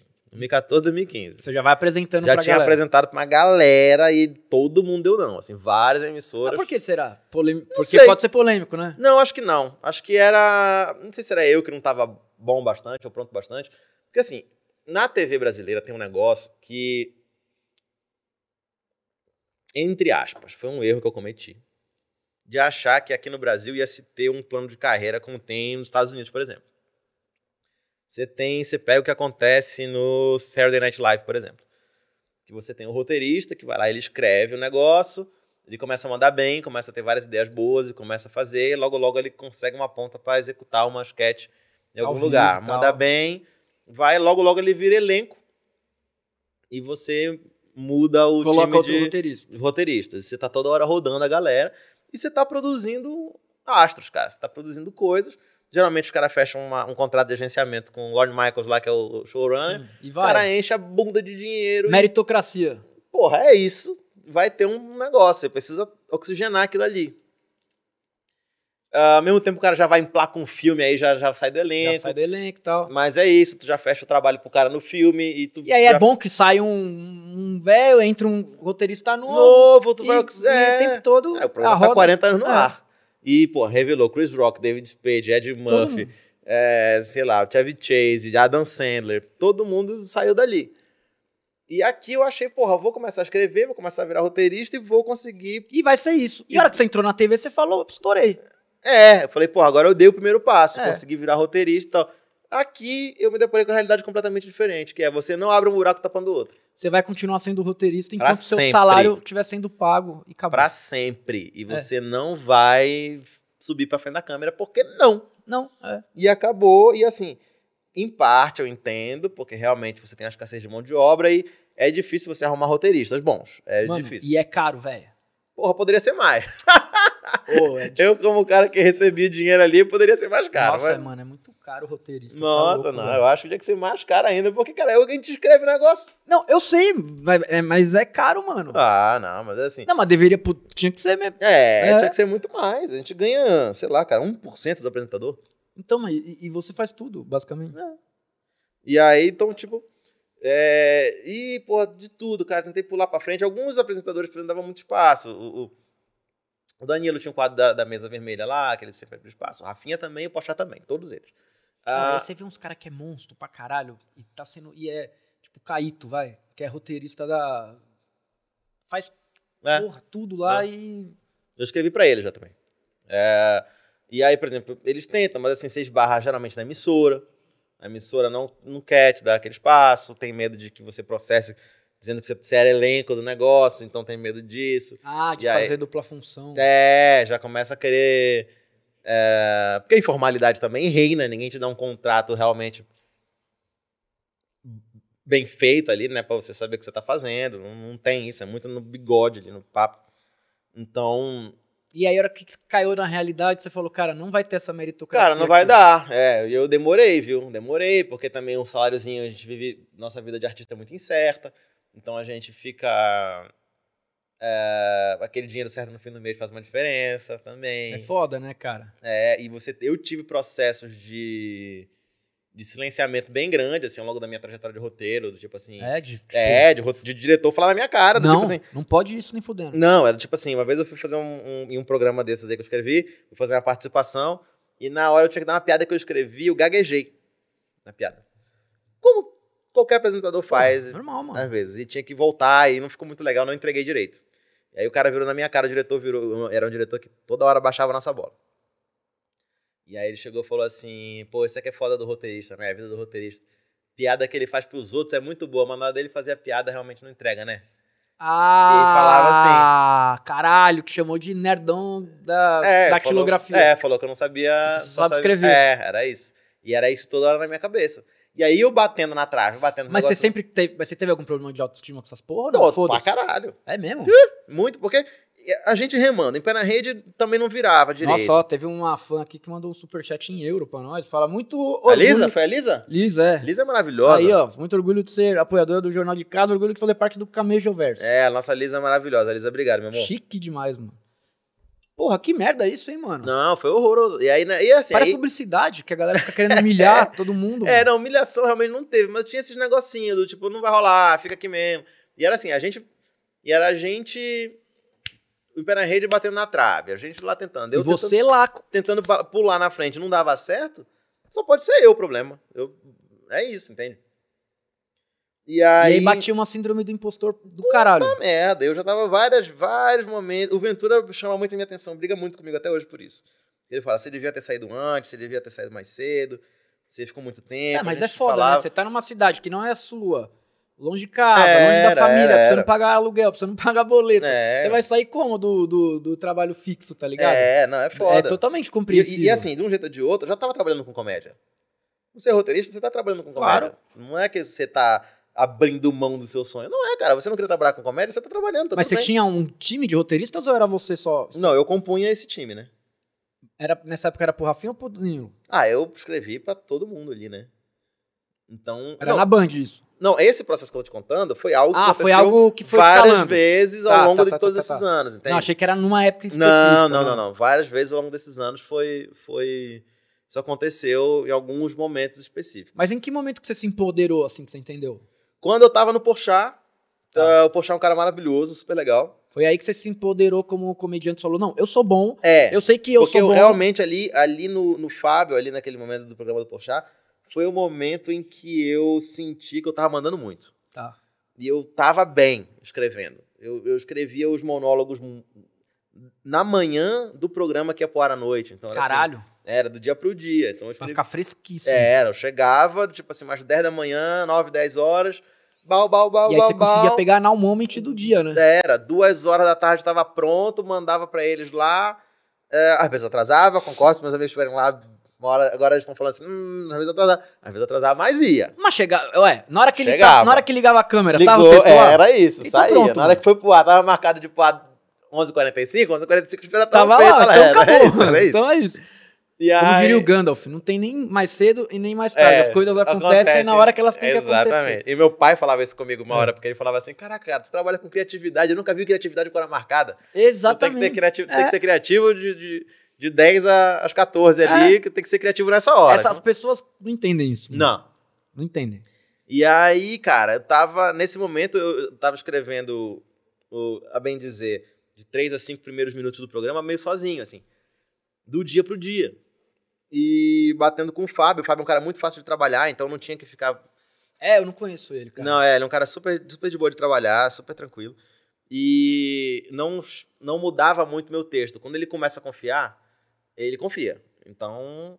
Eu Então, que- Tó. é, então eu lembro que ele perguntou uma vez, logo no início, assim, tinha uma piada X, eu não lembro qual que era. Mas eu lembro que ele falou assim: Isso aqui, você acha que tá engraçado? Hum, É, é, eu- tipo seu pai, né, te perguntando. É. É, mas você acha que você fez errado aqui? É, você acha que tá engraçado? Eu falei, cara, eu acho. Como é que eu entrego? Entrega assim, ó. Faz assim. Vou fazer. Pá, tá bom? Tá. Vou fazer. Pode fazer. Aí aqui, ó. Aqui na mão. Igual aquela sketch da Hermes e Renato do policial, né? Se eu pegar, eu vou te zoar. Se eu É isso, pegar, é eu isso. vou te zoar. Aí ele foi lá, fez. E rolou. Super. Foi, foi bom. Aí a partir daí, confiou. Então ele nem questionava mais. Ele só quando up. eu tinha alguma pergunta, alguma dúvida de entrega, do, do delivery da piada, assim, ele, pô, faça assim, eu faço assado, ah, faz assim, achei melhor, tal. E, mas ele já confiava. Então era um cara muito tranquilo de trabalhar. Eu via que eu tava escrevendo o programa sozinho. Eu falei, cara, não é possível que eu não consiga fazer. Meu stand-up Meu, rolava. É, eu tava. Todo Que ano era isso? Putz. Foi antes dele ir pra Globo. Antes de ir pra Globo. Tá. E aí. Copa foi o quê? 2014? 2000, talvez 2016, 2017? Não. Não, É, Copa 2018, né? Teve Copa. foi. A última foi. Acho que já foi depois disso, então. É, acho que 17 pra 18, eu acho. 17 pra 18. E ali eu tava. Tava. É. Nesse, nesse, eu, todo ano sendo chamado pro Comedy Central pra fazer stand-up. Foi quando você começou aí pro Comedy Central? Não, eu fiz muitos anos, cara, stand-up. Acho que todas as temporadas Todo que mundo, tiveram. é. Teve uma temporada só que eu não fiz. Ah, que eu, eu senti que eu não tava pronto, não tinha um texto bom pra fazer aquele ano, eu não fiz. Mas aí os outros todos eu fiz. E eu falei, porra, os caras toda hora me chamam pra fazer. Eu vou e escrevo. Porra, não é possível, cara. Vejo os moleques fazendo, indo bem, todos os meus amigos fazendo Todos os caras fazendo tudo. e, e virando. Eu não sou pior do que eles, não é possível, eu vou sair. E aí, na época, eu pedi um, eu pedi um aumento pra, lá na produtora lá pra, pra ficar. Mas era aquele aumento pra ser mandado embora ou pra ficar? Não, eu achava que era um aumento justo. Tá. Pelo que eu produzia. Porque tem aquele clássico, né? Que você É, ser mandado embora, você é. fala, ô, Eu me acho vê, que eles dobra interpretaram. meu, dobra meu salário. Era, eu acho que eles interpretaram desse jeito, mas eu não. Realmente, eu acho que se eles tivessem aumentado o que eu queria, eu teria ficado. Tá. Mas aí eu fa- eu falei, porque eu, eu- eu realmente estava começando a me sentir meio injustiçado. Não era culpa do Fábio, era uma- que ele não tinha nada a ver com o meu pagamento, Claro. era outra pessoa. E até que ele fez. de- eu só fiquei mais tempo por causa dele, porque eu Ah, falei. porque ele, ele, você meio que ficou, virou um homem de, de, confiança, dele, ali, né? é, Um homem claro, forte claro, dele. claro.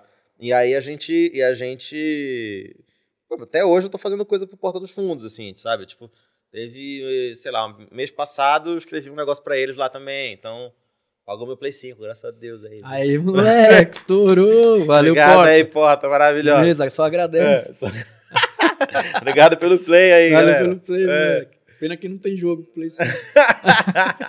é, ainda tô nessa, tô pegando os Mas não retrocompatíveis ainda. Não tem, você compra o Play 5 pra jogar Tô jogando Homem-Aranha, FIFA, cara. tô jogando FIFA.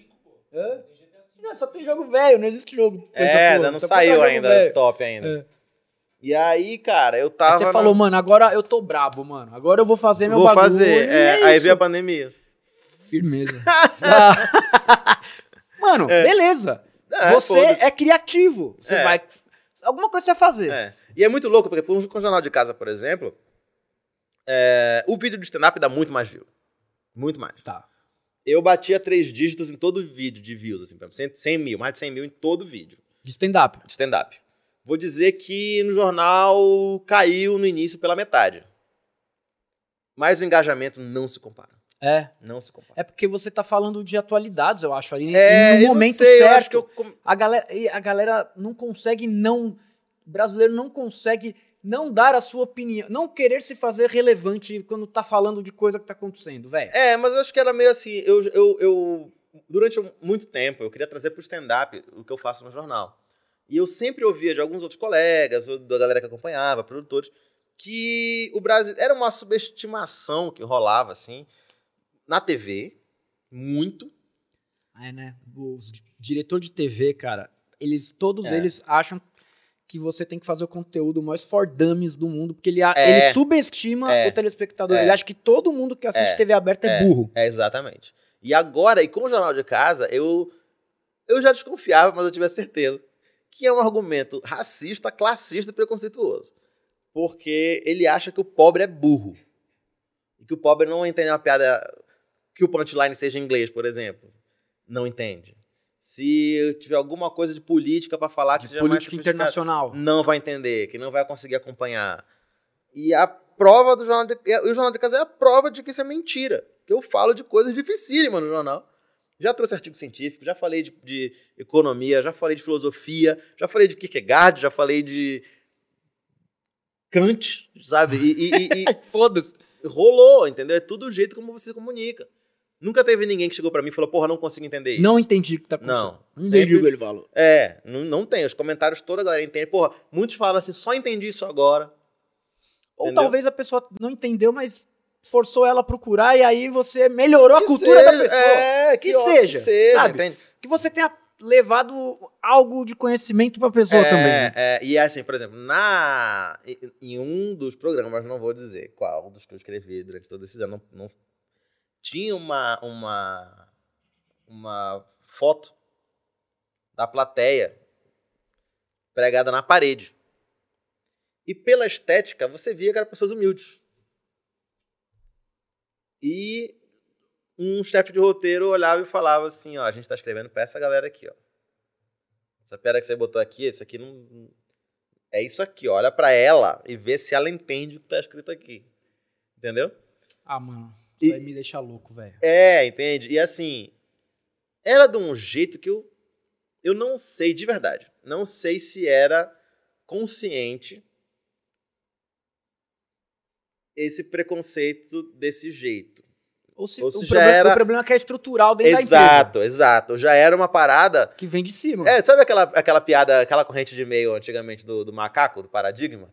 Que eram os macacos que, que trocava porrada sempre que ia trocando macaco. E, no E- final e a todo mundo tava brigando e eles não sabiam por que, que eles estavam brigando mais. Era meio isso. E aí. é, eu acho que já era meio isso, entende? Não, mas isso daí com certeza vem. Depende muito da emissora. Porque você sabe qual que é a estrutura de cada emissora. E aí. Vem de cima, mano. Cara, então. Não, vem de cima sem dúvida. Mas eu não acho que dependa muito de a emissora, não. Acho que é um pensamento. Da, da TV aberta. Acho que, é, era, TV aberta. Acho que hoje em dia tem uma nova geração que tá começando a quebrar. Mas, era, porra, galera. Eu ainda tava na galera das antigas ainda. Você- que- Mano, você talvez tenha dado azar que você pegou um, bem o momento da transição geracional, né? É, peguei mesmo, peguei mesmo. Porque tem se visto uma mudança muito de, de, de comportamento da galera Era. estrutural Sim, mesmo, interna. Sim, muito- sim. Ainda tem muita sujeira, que você sabe, você vê, mano. E é claro. feio, a gente conhece histórias Aham. que. Galera, a gente que é do audiovisual, só- porra, mano, Não, é feio, bagulho, é é nojento. horrível. Só que, cara, eu, eu, eu tenho fé, porra. Não é possível que em 10, 15 anos não melhorou muita, tanta coisa assim, mano.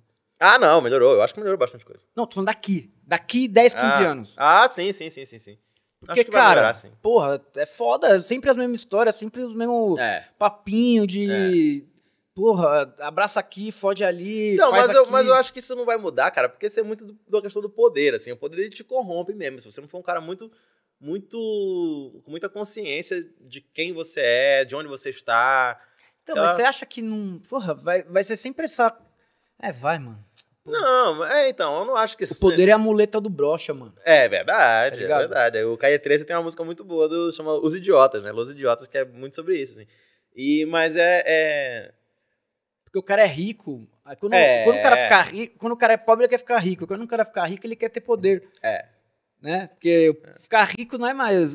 Porque rico tem muita gente rica, que É. fica rico. Não, então, né, nessa música que eu te falei, tem uma- um verso muito bom que ele fala: é, manter gente brilhante embaixo sem crescer é a arma mais poderosa de um idiota com poder. Então, do tipo, ele, a- a- existe na TV essa cultura de que você não pode subir, você não pode melhorar. Então, a não ser que você puxe os sacos certos pra fazer isso. Mas eu digo, com a questão do conteúdo mesmo, a questão do conteúdo, eu acho que tem havido mudanças, e mudanças muito relevantes. É, mas, assim, eu, eu vi é, é, essa subestimação acontecer muito, assim, cara. E foi muito legal. Foi meio libertador pra mim, na verdade. Quando eu percebi, porque eu, eu sempre me disseram que não existia demanda pra esse tipo de conteúdo que eu faço. Talvez não exista no volume que uma TV quer. Que seja mainstream, que dê Mas al- 14 mil pontos de audiência. Vem que alguém já tentou? Não. É isso? Essa é, é parada. então, é que Alguém tá. já tentou? É. O Gregório tá fazendo na, na TV fechada algo que se, que se assemelha. é. Quantos pontos de audiência ele deve estar dando? Então, não sei, mas... Pra, Meio? Um? Mas pra... Pra Pra uma TV fechada é bom. É, pra HBO, não, eu acho que o canal da HBO só existe, na verdade, por causa dos vídeos causa do Greg dos- News, que, Então, que entra lá, né? Então, e ele tá fazendo, e tá acontecendo. É. E, e ele tá carregando nas costas. Ele tá É. com dor nas costas É, é verdade. nesse momento. Verdade. Tipo, ninguém te deu a É. oportunidade. Não, eu tive proposta. Levanta essa porra aí, mano. Tá caindo o microfone. Ah, é? Desculpa aí. Não, não é desculpa, tá te atrapalhando. Não, tô de boa. Mas assim, eu, eu tive um. Eu tive proposta do Jornal de Casa pra levar pra TV aberta. tá? Logo no início. E... Era uma oportunidade de você não ficar em casa na pandemia, né? É, então. Porra, ia dar um É, espairecida. É a pessoa que veio Mas falar imagina comigo. fazer PCR todo dia, mano. Nossa. Todo dia enfiar um bagulho no seu nariz, mano. É, mas a pessoa já ela foi muito transparente comigo, foi uma pessoa muito legal. Diretor de programação, diretora de programação da TV na época. E chegou pra mim e falou: Ó, já vou ser muito franco, muito franca, vou ter que falar que é mulher, mas enfim, espero que não entregue.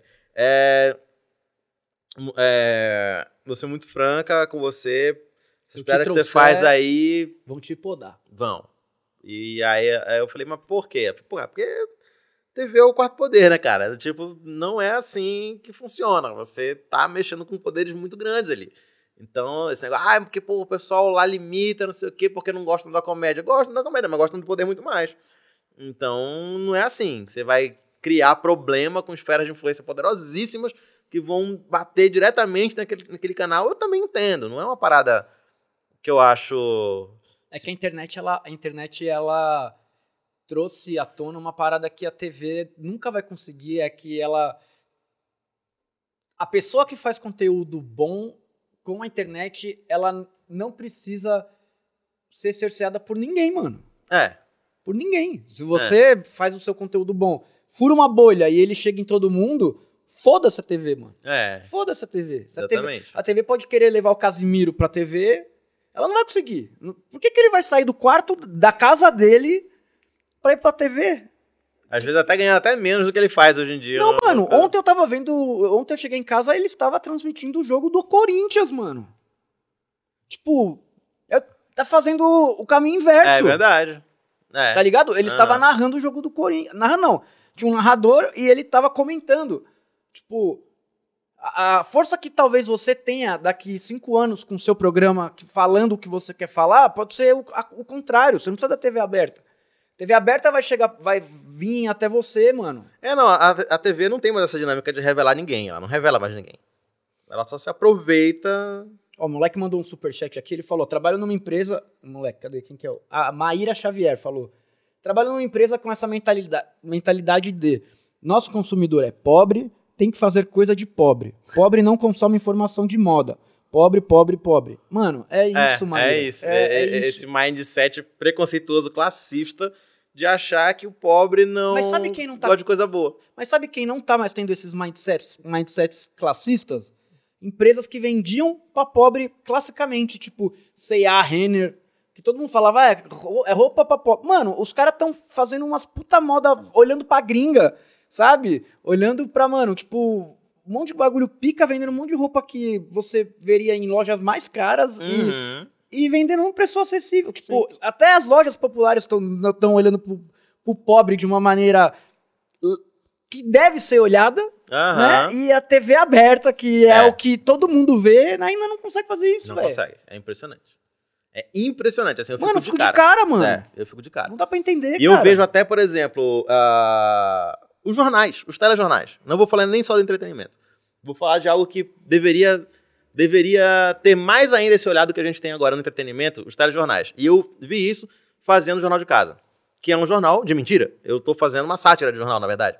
Eu coloco coisas sérias, eu coloco coisas reais Você, você pincela os assuntos sérios de uma maneira com comédia. com comédia. Exato. Mas assim, você consegue saber o que está acontecendo. Já dei minhas barrigadas aqui ali, pequenos erros pontuais, porque eu também sou sozinho, então também é humano errar. Você faz tudo. Tudo. Eu- eu, assim, tem o. Só não edita, claro. Só não edito. ah, né? Porque eu também odeio editar, não quero, não gosto, não sei. E tem o Thiago Santinelli, que tem me ajudado bastante nos roteiros, que é um comediante muito bom, inclusive. Ah, dei uma olhadinha no. Muito bom, você vai amar ele. Vai amar, bem teu estilo. E ele tem. Vira e mexe, ele me ajuda em piadas, assim, também. Escreve bastante piada boa pra mim. Mas, assim, tem coisas que eu não abro mão de escrever, que é aquela parte mais séria, mais analítica do jornal, eu faço tudo. Isso me consome muito tempo, porque eu tenho que ler, tenho que estudar, eu tenho que pegar livro pra ler, pego artigo científico pra ler. Tipo, teve um agora que eu fiz do Achille Mbembe, que é do, sobre necropolítica. Eu li o livro do cara numa madrugada, foi dormir, tipo, 4 da manhã Caralho. lendo o livro do cara. Então, assim, comecei a. Pra mim tem sido muito legal, porque eu senti que eu tô mais culto hoje do que eu tava quando comecei a fazer o, né? o programa. Mas. dá trabalho, cara. Então, assim, eu faço tudo também, já dei minhas barrigadas. Mas, por exemplo, no jornal, tem vários assuntos que eu já tratei no jornal e que eu já expliquei de um jeito que eu fui olhar, tipo, um fantástico da vida no Jornal Nacional. E eu olhei e a minha impressão final foi: isso aqui foi feito para que o jornal falasse sobre o assunto e ninguém entendesse. Tipo, parece que é do interesse. Do jornal. Não digo que é do interesse que não entenda, mas não é do interesse que entenda também. Entende? Não é que eu. Assim, quem entender legal, mas pra grande massa não É, precisa ser entendido. É, é do tipo assim, isso aqui tá sendo colocado de um jeito que a gente fale do assunto. Não pode dizer que a gente se omitiu, a gente falou do assunto. Quem tem um certo nível de instrução vai entender, mas a grande maioria vai boiar Quem tá esperando a imenso. novela não vai é, entender. não vai entender. E pra eles, tudo bem se não entender. Tanto melhor se não entender. E eu senti isso de forma muito flagrante, cara. Então, tipo assim. É... Isso acontece bastante? Meu Deus do céu. Eu percebo muito. Muito. Mas depois você começou a fazer o jornal Depois de que eu casa. comecei a fazer. Porque na comédia, você tem um compromisso que você precisa ser entendido. Não faz sentido pra mim, enquanto comediante, falar uma coisa que ninguém entende. Porque ninguém vai, não vai ter resposta, ninguém vai rir. É, e a resposta assim na sua na sua profissão comediante, igual na minha, quando eu tô fazendo comida, ela é imediata. É. Se eu sirvo uma comida que a É. pessoa não gostou, eu vejo, a eu, uma estrela vem na hora. O cara eu não vejo abre- na hora. Eu É. sirvo aqui, se você comer esse bagulho aqui agora e não tiver bom, eu vejo na hora. Saca? É. Tá lá na boqueta, a gente olha lá na pessoa lá, ela come e você vê na hora que não gostou. Né? Tipo, é imediato, não dá pra você errar. É, nem tem como fingir É. esse negócio. Então, do tipo. é, eu tenho esse compromisso de que eu preciso da resposta, eu preciso que a pessoa entenda. No jornal, não. Foda-se, Foda-se. imensa. A gente deu o assunto, chama o, o economista pra falar com aqueles gráficos. Mano, o o que que superávit primário mais 6%, não o sei que, o que que. o povo tá entendendo de superávit primário, né, cara? Tipo, ele podia fazer um exemplo de laranja com banana básico pra galera entender. É, entender o que, que é isso, explicar o que, que é. Eu não sei se às vezes é o tempo, tem muita coisa pra dar. Mas, por exemplo, vou dar um exemplo. Isso foi até. Acho que foi o Marcos Uchoa que falou isso. Num podcast que eu assisti em algum lugar, e ele tá, ele tá coberto de razão. Que é. Sei lá, um dia teve. Sei lá, vou dar um exemplo que eu vou tirar do cu aqui, mas quem tá em casa vai ouvir e vai falar, cara, isso é perfeitamente possível. Que era tipo assim, é possível que exista uma matéria de 15, 20 minutos no Fantástico falando sobre os 70 anos do reinado da Rainha Elizabeth. E 15, 20 minutos disso aí. E do tipo assim, meu irmão, foda-se imenso. Foda-se grande, assim, gigantesco, que ela é a, é, é a rainha que passou a maior É. quantidade de tempo com a cabeça em cima do pescoço. Parabéns. E realmente, mas tipo, é só, entende? É, um- é o. Talvez ela seja a única rainha que viveu num tempo de paz também. É, que ficou com a Foi, cabeça é, em cima do pescoço. E assim, como se o Império Britânico não fosse um império horroroso. Pior. É, Porra, é, é que tem mortes e genocídios nas costas, Não, império é que hoje, racista. hoje em dia tem um monte de podridão acontecendo lá dentro. Merda, os caras, porra, expulsaram a, a, A mãe da- Megan com medo de nascer preta a criança do, do negócio. Não, mano. Então, tipo, para. E a Qual criança que é o nome nasceu. da série que tem lá? The Crown. The Crown. Mano, É, veja esse bagulho. Essa série é maravilhosa. assisti. dá, dá agonia, mano. E assim, então tem esse tipo de cobertura. Meu irmão, foda-se, gigantesco, do tipo assim, caralho, extremamente colonizado. Caralho, a gente tá prestando homenagem pra Rainha Elizabeth. Caralho, isso pode ser ótimo pra uma elite brasileira que realmente Pra que? Pra vai quem? pra lá. Ô, pra quem Mas- que é? Sério, pra qual lá, tô- brasileiro é bom? Então, eu tô fazendo- ali? Não, não digo nem bom, digo relevante. eu- Pode É. ser- isso poderia ser feito em um minuto.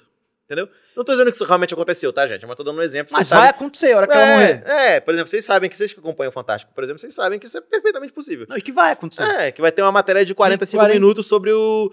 o- teve uma ma- um, um bloco que eu achei que era maravilhoso, que era assim. Eu Era. adoro essa Não, análise do caminho, são muito pica. Igual, igual do dia, tio, o dia do padre, mano, eu passei muito mal. velho. Sério, do dia do, do Ah, do padre é maravilhoso, né? Júlio, É. velho. Eu passei muito mal. Caralho, não, e teve um dia do Fantástico de alguma matéria, era um bloco especial, não vou lembrar, que era assim. Como é que seria os animais do futuro? Vamos ver quando a Amazônia virar um cerrado, como é que vão ser os bichos? Não vai ter Que vão- ninguém. vão- Porque não vai ter nós, nem os animais, se a Amazônia virar um Ah, cerrado. não, lembrei, lembrei, lembrei. Caralho. Que era extinção em massa. Era, não, era isso, extinção em massa. e eu falei, caralho, cara, tu tá no Brasil, no meio da pandemia, a galera morrendo. Tu faz um bloco sobre extinção em massa, Que- que- o dia que vai todo mundo morrer e o cara, que, meu que Deus do céu. confortável vai Porra, ser. no domingão à noite, vou trabalhar amanhã. Sabe? Peraí, eu vou trabalhar amanhã daqui de casa. É. Eu não posso sair daqui. Nossa, que Tudo que eu bosta, queria ver era um é. bagulho leve, sei lá. Não, a extinção em massa. Nossa, mas que legal. porra, é o. E aí, tipo assim, não é que não é pra mostrar as coisas. E de onde você tirava essa pa- pauta pra ficar fazendo em casa? O jornal de casa. Ah, né? eu ficava revirando o jornal o dia inteiro. Mas jornal. Que Jornais, vários jornais. Eu ficava lendo vários jornais, eu acompanhava. Eu sigo os especialistas certos no Twitter também, que me ajuda muito. O Twitter é uma ferramenta maravilhosa se você souber usar. E tem muita galera que debate, tem muita gente muito séria no Twitter que coloca artigos muito bons. E eu aprendi com o tempo aí vasculhando artigo e procurando artigo na internet de universidades, etc. Então, ah, comecei a fazer isso. Eu sempre, como eu vim do, do, do direito também, de, um, de um- do uma escola mais acadêmica. mais né? acadêmica, eu sempre gostei disso. Então eu me identificava muito e eu já sabia, eu era amante, sempre fui amante de. de eu gosto de deixar aquela impressão. A, a impressão que eu quero deixar para as pessoas é: esse cara, ele é inteligente? Ou ele apenas decorou o site Fatos Desconhecidos? Ô, cara, ô, posso falar uma coisa? Aquela zona cinza, sabe? Tu não sabe, pô, esse maluco ele é inteligente mesmo, ou ele só sabe que Samuel Coach inventou o revólver porque. Mano, eu- Sabe? Às vezes eu ponho no Fatos Desconhecidos só pra ficar ouvindo a voz daquele velho pra dormir. Sabe? Aham. Mano, tem um velho lá que ele tem uma voz muito gostosa, mano. Ele. Mano, e aí eu ponho pra ver ele falando É. do. Ele falando do. da- dos astecas. e aí eu isso, ponho é lá. só- aí ele começa a falar com uma voz tão gostosa, tão. tão... Não, lógico que presta. É bom pra cara. É, é bom, mano. Fatos desconhecidos é bom, cara. Eu, Não, cara, eu tava vendo vídeo, esses dias eu tava vendo vídeo pra dormir de cara fazendo guitarra. Eu go- gosto muito de eu guitarra, né? também, mano. Então, o maluco tava na pandemia. Mano, eu preciso te mostrar uma banda depois. Eu Ah, tô- é? Eu, tô- eu estou. Vai falar que eu não, eu não. Acabei com a empresa inteira. Qual que é? O Polífia, você já ouviu? Já, maravilhoso. Tá louco, eu tô doente mental Polífia nisso. é Ó, maravilhoso. Polífia, todo mundo que tá ouvindo aí, Agora é do prog, aí um progzão, Mas pra quem não gosta, mano, eles lançaram um- uma música nova que chama Playing God, mano. É, Polífia. Que- Cara, é maluco que é o violonista? Toca... Pra caralho, o cara, mano, tocando... Você ouviu essa Playing God, a música Não, nova? não, não vi, não vi. Mano, ele toca... Tudo que você já viu ele tocar até hoje, agora ele tá tocando no violão. É, não, eu vi, eu vi ele tocando violão já. Já conheci ele tocando violão já. doente, É. é impressionante, Então, impressionante. Eu gosto de, de Polífia, gosto de Periphery. Então, mas essa turminha nova aí, mano, É. é, o Periphery, o Polífia, tem uma outra mina aí que também tá, mano, arrebentando, tocando muito. É, não Essa sei. galera nova aí, tipo, Lepros, essas, essas turminhas de prog louco aí. É, eu gosto muito é de louco, prog. mano. Então Você é progueiro também? Eu sou progueiro demais. Então, tipo, eu escuto Periphery, eu escuto Polífia, escuto Animals as Leaders. Animals. Então, essas são as três Animals bandas as pica. Leaders, eu gosto muito de... Tipo de, de math rock, assim. É, tem uma que eu amo também que chama Thank You Scientist. Foda. Que Como é é- que chama aquela a outra banda lá que tem o CD Colors lá? O... Não o Siren Colors, que tem um disco que chama Colors. Ah, o... Aqui, ó. Peraí, mano. É o Flying Colors, a banda Não, não, não. do Steve Morse? Não. Caralho, mano. Ah, mano, putz, escrevi Colors álbum. Nunca vai ter um trilhão. Pareceu o Weezer, que é vermelho, roxo, verde, branco. Between the Buried and Me. Ah, não, não vi. Também é um prog... Esse disco Vou é um procurar. progzão xarope, assim, na mesma pegada, tipo... Tipo, é, Liquid Tension Experiment. Ah, assim, legal, sabe? legal, legal, legal. Do, Vou começar... do, do Petrucci. Aham. É cabuloso, assim, mano. Sinistro. Ah, não, vou ver Mas eu uma também, voltando ao assunto de Aham. ficar vendo vídeo cabuloso pra dormir, Aham. eu fico vendo vídeo de luthier também. E agora eu tô vendo vídeo, eu estou obcecado em ver vídeos de produtores musicais impressionados com polífia. Ah, é? Caralho, tu tá, virou fanboy mesmo do Não, porque eles, porque eles lançaram essa música nova, e a música nova é muito impressionante, essa, essa Playing God. E aí, nessas duas semanas que lançou a música nova, o mercado inteiro tá impressionadíssimo com essa música nova aí. Ah, eu e com o clipe que é lindo, e tudo é lindo. Ah, e o eu moleque se tatuou todo, ele está gatíssimo, mano. E ele tá parecendo ceia de Pegasus tocando guitarra. ele tá Ah, com é, não, ele parece realmente assim, ele pega. E aí, e aí, ele. E o, o clipe, mano, é, é foda. E aí, mano, uns vídeos, tipo, produtor de rap impressionado. É produtor de tudo. Os caras. Cara, tem um Eu vi vídeo... uns 20 vídeos de, de produtores impressionados com polífia. É, Não, tem- esse é meu novo Tem um hobby. vídeo muito legal do baterista deles, agora. Nossa, eu vi. Do ao vivo, que ele tá sem o clique. Ele que me mostrou. Esse é impressionante. O cara toca sem o clique, né? Tá sem o clique e, e- e Pensem o numa Road banda. ficou batendo o metrônomo na Pensem perna do numa cara. banda de prog, tá? Banda de prog, É, que É. toca naqueles compassos 7 por Por 8, sei oito. lá, 7 por... voltando 5 É. e no contra. Aí o maluco tá com o clique aqui, certo? No metrônomo. Quebrou o metrônomo. Aí ele desesperado porque o maluco tá tocando guitarra lá no palco, estádio lotado. Aí ele simplesmente chega pro Road e fala, "Ah, quebrou o metrônomo, mano. Aí o Road vem e começa a ficar batendo na coxa dele, fazendo o compasso do metrônomo, sabe? É. E ele fica tocando com o negocinho no Mano, esse pro... Brabo. muito foda, mano. O que mais você curte ouvir, mano? Chegamos numa parte legal que eu gosto. Cara, é, então, eu sou muito. pro- Eu, eu escuto meio de tudo, cara. Eu tava Você é ouvindo. da música, né? Você sempre fez uns vídeos de Sim, tocando sim, sim, e tal. sim, mas é muito hobby, assim. Eu não me considero músico, não. Apesar de eu ter. Eu, eu tô fazendo umas Não, mas músicas. é hobby. É, eu tô fazendo Pô. umas músicas pra lançar, assim, de, de, É? de uma pegada mais de comédia, assim. Mas eu não quero fazer uma parada que seja tipo uma Você não quer fazer uma turnê. Não, se rolasse, tudo bem. Mas o que eu quero botar é, tipo, Mas fazer você um... quer pôr no show, vai. É, fazer um... Não, na verdade eu queria fazer um show à parte disso. Ah, você Cria- quer fazer um show de música Sim, sim. humorístico. É, mas eu não quero que seja algo... Não quer lançar um disco... Não, não, não. Eu digo, eu quero dizer a linguagem. Eu não quero que seja uma parada do tipo Mamonas. Olha como eu sou engraçadão. Você vai rir a valer aqui com essa minha música de humor e piadas. Não quero. Quero que seja uma música legal, que tenha humor e que a galera goste da ironiazinha Tá. da letra. Mas tem que ser um negócio ácido.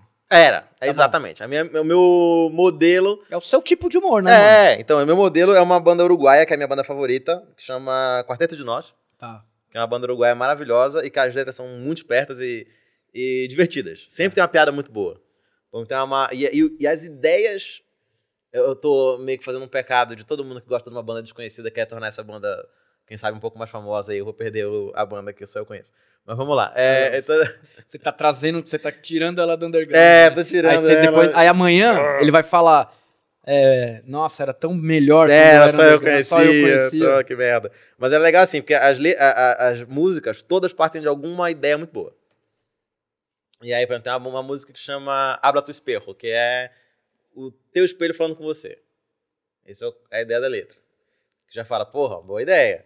Tem outra que é Breve Descripção de mi persona, que é o cara, ele tava procurando emprego. E a mulher chegou pra ele e falou: Muito obrigado por ter vindo aqui a nossa. A, no- a ter respondido ao nosso anúncio. Mas você é um merda. Pega esse formulário e escreve uma breve descrição da sua pessoa. Nesse formulário atrás, até, sei lá, 100 palavras. E aí você tirou zero no Enem. É, é, exatamente. E aí ele foi lá e a música é ele tentando se descrever como se estivesse num pedido de emprego. Tem outra que é. São músicas com roteiro, vai. É, cara, é sempre, tem umas histórias assim, tipo, é muito bom. Tem uma música que chama Assim Sou Jô, que é um cara que. Tipo Relatos Selvagens. É, exatamente. É, sempre, é essa pegada, é a pegada latina, argentina, uruguaia de. Foda pra de caralho. É. E tem um, um- a- Essa música chama Sou Jô é um cara que ele tá sempre no meio termo de tudo. Então ele não. Ai, enquanto. enquanto Ele é os, ele é os caras em cima. Ele, ele, ele é em cima do muro ele- e tudo. ele é o Thiago Bravanel. Exatamente. Só que ele tá muito bem com isso, entende? Ele tá ótimo, né? Ele tá ótimo. Então ele tem uma- um verso que ele fala na música que ele fala, porque no ângulo da vida eu decidi, decidi ser a bissetriz. Ele, ele tá sempre no meio e ele tá tudo bem. Só que é- tu fica meio aflito na música, que ele não escolhe nada, ele não decide Nossa. nada. Essa, esse, eu não gosto de gente assim. É. Me dá até arrepio. Filha da É. puta. Só que tem uma hora que tu vai ouvindo a música, é divertido, tu, tu dá risada com algumas coisas da Tá. música, entende? Tem outra música que chama dele, chama Nada é Grátis Nessa Vida, que é. Que realmente ele fala na letra. Não tem, não tem lanche não grátis. tem lanche, gra- lanche grátis. E é muito engraçado na volta que ele dá na letra pra chegar até numa consequência. É, que é ruim. Tipo assim, sempre vai dar uma merda. É, a ideia da letra é sempre essa.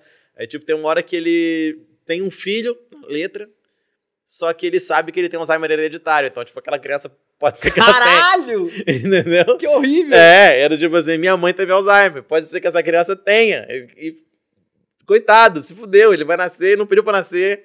E, e Eu- pode ser Pai, que. É. minha mãe, eu não pedi pra nascer. Então é meio. Então, tipo, Tudo bem, que é uma piada um pouco pesada, mas é, um, é uma ironia da vida muito inteligente, assim, sabe? Que, Caraca, eu não conheço essa cara, banda. essa banda é maravilhosa. Eu, vou amo gostar. demais. E eu adoro música música latina. Cara, Eu tem uma música, amo, amo. tem uma música deles que foi vira e mexe, a gente trabalha com arte assim, de coisa criativa. Vira e mexe tem alguma ideia que faz a gente dar um soco na mesa. Que é aquela ideia que você, porra, como é que eu não pensei nisso antes, cara? Que desgraça. Estava na minha cara o tempo inteiro, eu não vi. E é uma música que chama ah, é Contraponto para Humano e Computadora. Que é basicamente uma rinha de rap de um ser humano com a voz do Google. E ele tá numa batalha de rima entre o homem e a máquina. E ele fala e a voz do Google responde. É aquele cara se que essa tivesse- semana foi mandado embora do Google. É, tipo isso. E aí ele, ele meio que tá num. Só que não é, não é rap, é um. É como se fosse uma milonga ali. Um uma- repente. É, vai. uma milonga ali dele, uruguaia, dele falando o negócio e a máquina re- re- repete. A letra é maravilhosa. A letra é incrível. E é um cara tretando com o computador mesmo, tretando com a máquina. E a letra é muito boa. Tipo, ele tenta defender que o ser humano é melhor e a máquina rebate, fala a máquina que, claramente fala que o ser humano não é chega aos pés não dele. chega aos pés e o, o coisa argumenta e ela responde. Caraca, é maravilhoso a. E essa eu dei um soco na mesa, assim. Eu falei, caralho, como é que eu não. Era possível eu ter feito, É tipo, entendeu? é, é o tipo, é essa reação que a arte causa na gente É, cara. é impossível viver sem arte, sabe? É, muito foda. Essa ideia era assim, porra, eu, eu, tenho, eu tenho a voz do Google. Eu consigo em qualquer lugar. eu faria, eu, eu conseguiria falar com o produtor, ele faria um beat pra mim, pra gente Beleza, fazer isso. é. Eu sou roteirista, eu conseguiria escrever. Mas não tive. Essa ideia tava pairando aqui. Por que não? E que eu, que eu não fiz? vi, eu não É. vi. E o cara foi e arrebentou na ideia, entende? Então, tipo, essa essa. banda é famosa? Eu já ouvi o nome dessa Cara, banda. na, no Uruguai, na América Latina, ela é bem grande, lota tudo que é show. No É. Brasil, porque a gente, a gente tem em não ser latino, entende? Né? A gente não é latino, não a gente é, é brasileiro. brasileiro. é um bagulho, latino é e outro. perde tanta coisa É. boa por causa disso. Eu sei que, ironicamente, um dos poucos shows que essa banda já fez no Brasil foi em Belém. É mesmo? Caraca. E eu não conhecia na época. Ela esteve lá onde eu morava. É que Belém tem uma cultura musical que eu acho tão incrível, que é essa cultura caribenha que É, vem na, na claro, rádio, né? É uma, é uma- Poucas pessoas têm esse... Sim. esse- é, é, conhecem isso daí no Brasil, né? Eu acho tão absurdo É. como as pessoas não têm conhecimento do que acontece no norte do Brasil. E é um bagulho absurdo, mano. é. É tão mágico. É, lá é outra liga, cara, é outra onda. Tipo, tu, tu vai lá, tu liga a rádio, são outras músicas que tocam. Mano, você vai, vai numa guitarrada do Félix lá, o bagulho é do. é, Mano, é. é, é- vai tomar no cu. O Félix é um mano. cara que eu tenho muita vontade de conhecer, sabia? Eu não conheci ele Mano, pessoalmente, eu eu, fui acho duas ele maravilhoso. vezes. Eu fui duas vezes, O assim, trabalho dele é maravilhoso. lá na lambateria lá. É. Ô, mano, que, que rolê, sabe? É, muito É legal. um rolê animal. É, é demais. Mano, breja de garrafa, geral, mano, se esfregando. Mano, guitarrada comendo, mano. A última vez que eu fui, ele ainda tava. Barbudão, Gigantesca, é. assim. É bom que ele tira a barba, a barba dele cresce em duas semanas. Dois então- dias, mano. E, e, ó, e tocando pra caralho. Ele toca pra Ele caralho, toca mano. demais, ele toca demais. Pô, mano, é Aquela mão bagulho- direita ali, viu? Pelo amor de Deus. Mano, e a galera não sabe o que é. Porque, É. tipo, a cultura musical paraense, ela não veio de baixo pra cima, ela veio de cima pra baixo, tá ligado? Como assim? Porque, tipo, eu, eu, eu vindo desses caras músicos, porque no dia que eu fui lá, eu sou músico, eu já comecei a trocar ideia com todo mundo das bandas. aham. Eles falaram que as rádios que pegavam em no Pará não eram as rádios de São Paulo e do Rio, eram as rádios dos an nos anos 60 e 70, eram as rádios do Caribe. Ah, sim. Então, por isso que a cultura musical É. do Pará é uma É. cultura que é uma cultura de música caribenha. É. É por isso que o som do Pará, as bandas do Pará, as músicas do Pará são diferentes daqui. É. E é É. por isso que a cultura musical do Pará é muito rica. Aham. Sacou? E é por isso, na real, tudo do Pará é muito rico, é Sim. muito foda, sacou? Aham. Tipo, comida, é, a gastronomia do Pará, é, mano, é um lugar absurdo. Ah, eu é acho uma, maravilhoso. É uma miscelânea cultural muito É. diferente. É. um ponto do Brasil muito diferente do resto, mano. É, não, eu tenho muito orgulho de ter nascido de onde eu nasci. Eu sei que é difícil a gente ter orgulho de uma casualidade do destino, que eu poderia ter nascido em qualquer lugar, mas dei sorte de ter nascido em Belém, cara. E eu gosto muito de lá, porra. Tenho muito orgulho Eu de, amo de ir ser pra lá, cara. Eu vou a cada dois anos, pelo menos, pra lá. É. assim, porque eu tenho grandes amigos Não, eu acho lá maravilhoso. e, mano, eu acho São pessoas muitíssimo inteligentes que tem lá. Tem uma produção cultural animal. absurda. E é muito foda. O Félix é um cara que eu tenho muita vontade de conhecer, cara. Eu não conheci ele, mas acho maravilhoso. Dei uma olhada lá no Lapo Punha, que era a banda dele Lapo antigamente, Punha, que é, é, incrível. E até a, a- trabalho do Félix mesmo, Félix Robato. O cara é uma muito olhadinha lá que é maravilhoso. forte, mano. O cara é forte. E essas festas que ele dá lá é- são muito foda e vale a pena. Quem não tem conhecimento da cultura paraense puder visitar Belém é muito. É, eu voltei de lá tatuado com uma cachaça de jambu, tá ligado? Porque eu fui pra lá pra fazer uma assessoria em 2015. todo- voltei todo ano. Ah, legal. Porque, mano, fui, pro, fui no Veropa, fiquei louco, conheci as tiazinhas, comecei a cozinhar. O e- Thiago era um cara que você tinha que trazer aqui, né? O Thiago tenho, Castanho. não, ele é meu parceiro. Cara maravilhoso. Ele, a próxima vez que ele vier pra São Paulo, mano, ele é irmão dele, são, ficamos, a primeira vez que eu fui pra lá, fui, fui, fui lá no Remanso, tomamos um porre, ficamos amigão, e até hoje, velho. Não, o ele- cara é sangue bom demais. O cara é monstro demais. Mano, tem que falar, o cara é, mano, top 50 mundo, já foi. É, não, ele é, ele é gigante. Agora tá no canal dele lá, no, no canal dele no YouTube, fazendo as coisas, as receitas lá. E, e é um cara super sangue bom. A gente estudou junto, né, cara? A gente fez a. É mesmo? Aham. A Você gente é parça assim dele? Sim, pô, ele era. A gente teve uma época, a gente tava sexta, sétima série. E a gente era meu melhor amigo, assim. Eu só me afastei um pouco porque eu mudei de colégio. E aí, mas assim, e ele, pô, as rotinas ficaram muito diferentes, meu horário era completamente diferente. E a gente deu uma afastada, a gente se encontrou anos depois. E foi muito doido, porque ele era um cara super sangue bom, sempre teve tino pra cozinhar. É, tipo assim, a gente tava jogando videogame na casa dele, ele parava assim, pô, joga aí que eu vou fazer nossa pizza. E a gente era moleque, tipo, de tudo, 11, 12 anos.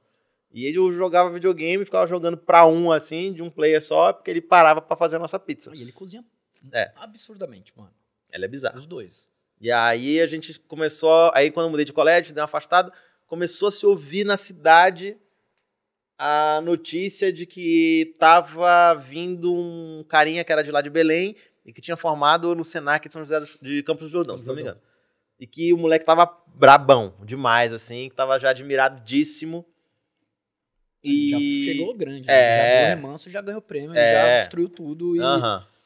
aí abriu o bar lá, ficou É. foda. E Não, o moleque muito- é sangue bom demais. E gente boníssima, cara. Muito legal. Cara, é sangue bom demais. Cansou de, de fortalecer o pé na rede, ia, levava a galera, fazia. A gente Ah, ia fazer show, ele ia lá, foda. levava a galera. Pô, o moleque era muito sangue bom, cara. Gosto demais dele.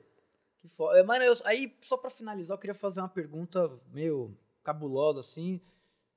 E Clube do Remo? Coisa triste, deixou a tragédia pro é, final. né, lógico, é, porque agora Ai. faltam três minutos pra finalizar, e eu sei que você vai ter que passar rápido por isso, né? Caralho, não tem como passar rápido por isso, não, cara. O Clube do Remo tem um negócio assim. Coisas que acontecem no Remo. Acho que umas três rodadas atrás, a gente. Bom, tava bem o Remo, mano. Em 2004, né? Agora não tava Ah. da hora? Não, tava na segunda, mas já caiu de novo, né? Ah, então, mano. Caiu no tá na C agora, lutando ali, ver se a gente consegue passar, tá no G8, mas porra, vamos ali remando. Eu acho, eu acho tão legal a paixão da galera de lá Porra, é por maravilhoso, Serpinha, cara. Serpinha, Serpinha e Remo, Remo. tá ligado? Cara, o Remo e Paysandu, cara, o futebol lá... é animal, né? É. Lá, o... E é muito doido, né? Porque o Remo e o Paysandu é, são os dois rivais com a menor distância geográfica de uma cidade pra outra. São 200 metros de um estado pro outro. O estádio do Remo e do estádio do Paysandu são 200 metros. Ah, Só atravessa a é tipo- rua É e- tipo o Guarani também, né? É, mas é lá, lá, é, é menor. menos. É menor. É, acho que é do mundo. São os dois rivais com a menor distância Geográfica. geográfica, de um pro outro. Só atravessa a rua e tá num estádio pro outro, assim, numa sede pro outro. E. Mas lá dá merda? Não... Ah, vira e mexe, dá, Dá, sim. Opa, dá. Lá é muito forte a paixão, cara. Tá doido. Até que geralmente a galera joga. Quando tem um reparo, joga no Mangueirão. Só que o Mangueirão tá reformando, É. tá jogando cada um no seu estádio. E, pô, acho que tá, tá tendo que ser torcida única normalmente. Porque dá merda com Quem tá melhor hoje? a Paysandu tá melhor. Tá a Paysandu tá na liderança da C. O Remo tá ali remando. Ali no. Tentando ficar no G8 ali pra conseguir. Tá Eu estou descrente. Não acho que vai subir, não. Mas não está sendo de todo mal. Já vi campanhas muito piores Já no Remo viu pior. também. Já. A gente ficou sem divisão também. muito- uns dois anos, acho, sem divisão. Nem na D tava. Então foi uma época horrível. Porra, mas é, mas é um time muito tradicional pra pra Muito, ficar meu assim, Deus do velho. céu, muito, meu Deus do céu. E é doido, porque o- o pessoal acha que gosta de futebol, Lierson. Não é? Eu Lierson. falo isso, é só quem não via, é só quem não sai do eixo. Não, Lierson, assim, pô, é muito fácil tu torcer o Corinthians, É. São Paulo, torcer, torcer jogando Libertadores, é... Ô, Ô, rapaz, torcendo, jogando Série A, ô, eu quero ver torcer na C. Jogar com. Sei CRB lá, em Tuiutaba, sabe? tipo, tu sabe que tu tá ruim quando tu, tu vê que tu, teu time tá jogando fora de casa e lateral, a lateral do estádio não tem arquibancada, tem um muro, fica os caras pendurados no muro assim, ó, Assim, ó. vendo, vendo o jogo assim, ó. Ali, ali eu quero ver a paixão. Aqueles patrocínios, né? Padaria do Zé. Porra, tu nem vê mais o escudo, o- tu não sabe qual é a cor da camisa do time direito, que é um monte de, de logo colada. Só tem um escudo aqui, um monte Macacão de de, logo de, de Fórmula 1. É, né? exatamente. Ali eu quero ver Aí a é- paixão. Ali eu quero ver Mas o paixão. Remo joga a Copa do Nordeste, não joga? É norte. Ah, tem Copa do Norte? Tá, porque a gente tá no norte, cara. A gente não tá Mas no a Copa do Nordeste não pegava. Eu achava que a Copa Não. do Nordeste pegava tudo. Não, na Copa É do só- Norte. Não, só na do Copa do Nordeste mesmo. só Nordeste. Mas tem a Copa do Norte, então. Chama Copa Verde, que é a Norte Centro-Oeste. Ah, então tá vendo? É. Aí Copa Norte. os dois. É, mas pô, não é Nordeste. É, não é, é Nordeste, chama né, Copa porra? do É, Nordeste, não é é. a Champion, não é a Lampions League. Lampions League, que eu acho maravilhoso. Eu acho Eu queria mara- tanto é um dos- o Remo jogasse a Lampions É, League. é um dos nomes mais foda Porra, que tem, mas é mano. o suco do Brasil É. pra mim. Lampions É Lampions League. Isso ter surgido, pra mim é só. Eu acho muito foda, mano, que minha família é baiana e eu tenho um primo que torce pro Bahia e torce pro Vitória. Aham. E aí, mano, dia de. Toda vez que tem jogo, Bavi lá. come no grupo da família, mano. É. É, uns, é sticker, tudo uns sticker muito underground, assim, mano. Bora Bahia, porra, e aí... Bora Bahia, minha é, porra. E, mano, um monte de sticker, uns pau comendo, nada a ver, eu não, entendo, eu não entendo nada que eles estão falando, que é um dialeto muito under mesmo, É, deles. deles lá mesmo. E é né? muito bom, mano. É, maravilhoso. umas brigas sinistras, é. muito foda. E é muito doido, porque lá em Salvador, por exemplo, eu não sabia, eu achava que era igual como é em Belém. Porque Belém, Remo e Paysandu é 50 a 50. É tipo, é muito dividido mesmo, assim. E Salvador é tipo 80% Bahia. É muito, Eu muito- achava que era Não, mais Vitó- dividido. O Vitória é mais time de É mais playboy. interior. Não, e aí de time mais de É, playboy. é, a galera do Playboy. E, e o segundo Vampeta me disse, aí o Vampeta vai ter que dizer, porque eu, eu, eu perguntei isso pro Vampeta. E ele falou que no interior o Vitória é mais forte que o Bahia. E, mas na capital, o Bahia manda. Posso estar enganado, se alguém tiver aí baiano, por É, favor, me Na assine. maioria, lá, lá na minha família tem dois que torcem pro Vitória. O resto é os outros Tudo 40 Bahia, é né? tudo Bahia. É, lá em Salvador. E a galera do Bahia me recebeu muito bem lá em Salvador. Quero Eles até mandar um abraço pra bom, galera do mano. Bahia. Bora Tá Bahia, minha porra. Bora Bahia, minha porra. Os caras é foda. Bora Bahia, minha porra. Irado. Maravilhoso. Pô, irmão, Irmão, foda pra caralho. Valeu, Tá Mazinho. Muito massa. obrigado. Deixa suas redes sociais, seus, seus merchan aí. Arroba Quando você tiver Victor show aí, Camejo. tudo mais. Sim, arroba Victor Camejo. Sigam lá nas minhas redes. Eu vou ver aqui a agenda rapidamente. Agenda, veja a agenda. Amanhã estamos com o Pé na Rede em Sorocaba. Aê, Thais Câmera, obrigado Black pelo House. superchat. aí, Bora Bahia, bora Bahia. Bora Bahia, Bora minha porra. A Thaís, Bahia, é, minha a Thaís é do Bahia. Thaís é do É, Bahia. ela é do Bahia? É, é. Me deu uma camisa maravilhosa do Bahia. Eu amo Bahia. Lá, Bora lá- Bahia, minha porra. Eu fui, eu fui lá, no, no- lá no estádio do Bahia. E aí é foda, porque Eu, tenho, eu tenho uns amigos meus do Bahia. E, por exemplo, tem o Matheus Buente e o Jordan, que são Vitória. São muito meus amigos também, maravilhosos. Aí, é dia 18, agora eu tô em BH, no Colégio Nossa Senhora das Dores. Ah, e depois temos em Pé na Rede em Osasco, semana que vem. Depois, dia 25, tem o meu solo aqui no Clube do Minhoca, aqui em São Paulo. E vai lá no meu, meu Instagram, tem lá aquele Linktree ali na, na bio. Tem lá os a shows todos que vão tudo. rolar. Vai rolar Rio, agora dia 2. Depois vai rolar Curitiba, dia 8. Vitória, dia 16. E é isso. Júlio vai ter muito show. Vai lá na. na Já 25 minhoca? 25 agora, Minhoca. Vou colar. Cola? Vou. Beleza. Vou colar. Então é isso aí, rapaziada. Muito obrigado a todos vocês que acompanharam, mandaram superchat, mandaram suas mensagens. Isso aí, tamo de volta terça-feira que vem. Eu não lembro quem é o convidado, mas vai estar aí, né? sei lá onde vai estar. E é isso daí, muito obrigado. Valeu. Vão pros seus, seus feriados, camisinha. E não beba e dirija. Pensou logo na camisinha que Um esse beijo. menino starteiro, eu acho, hein? Não, mano, tô gracinha, cara.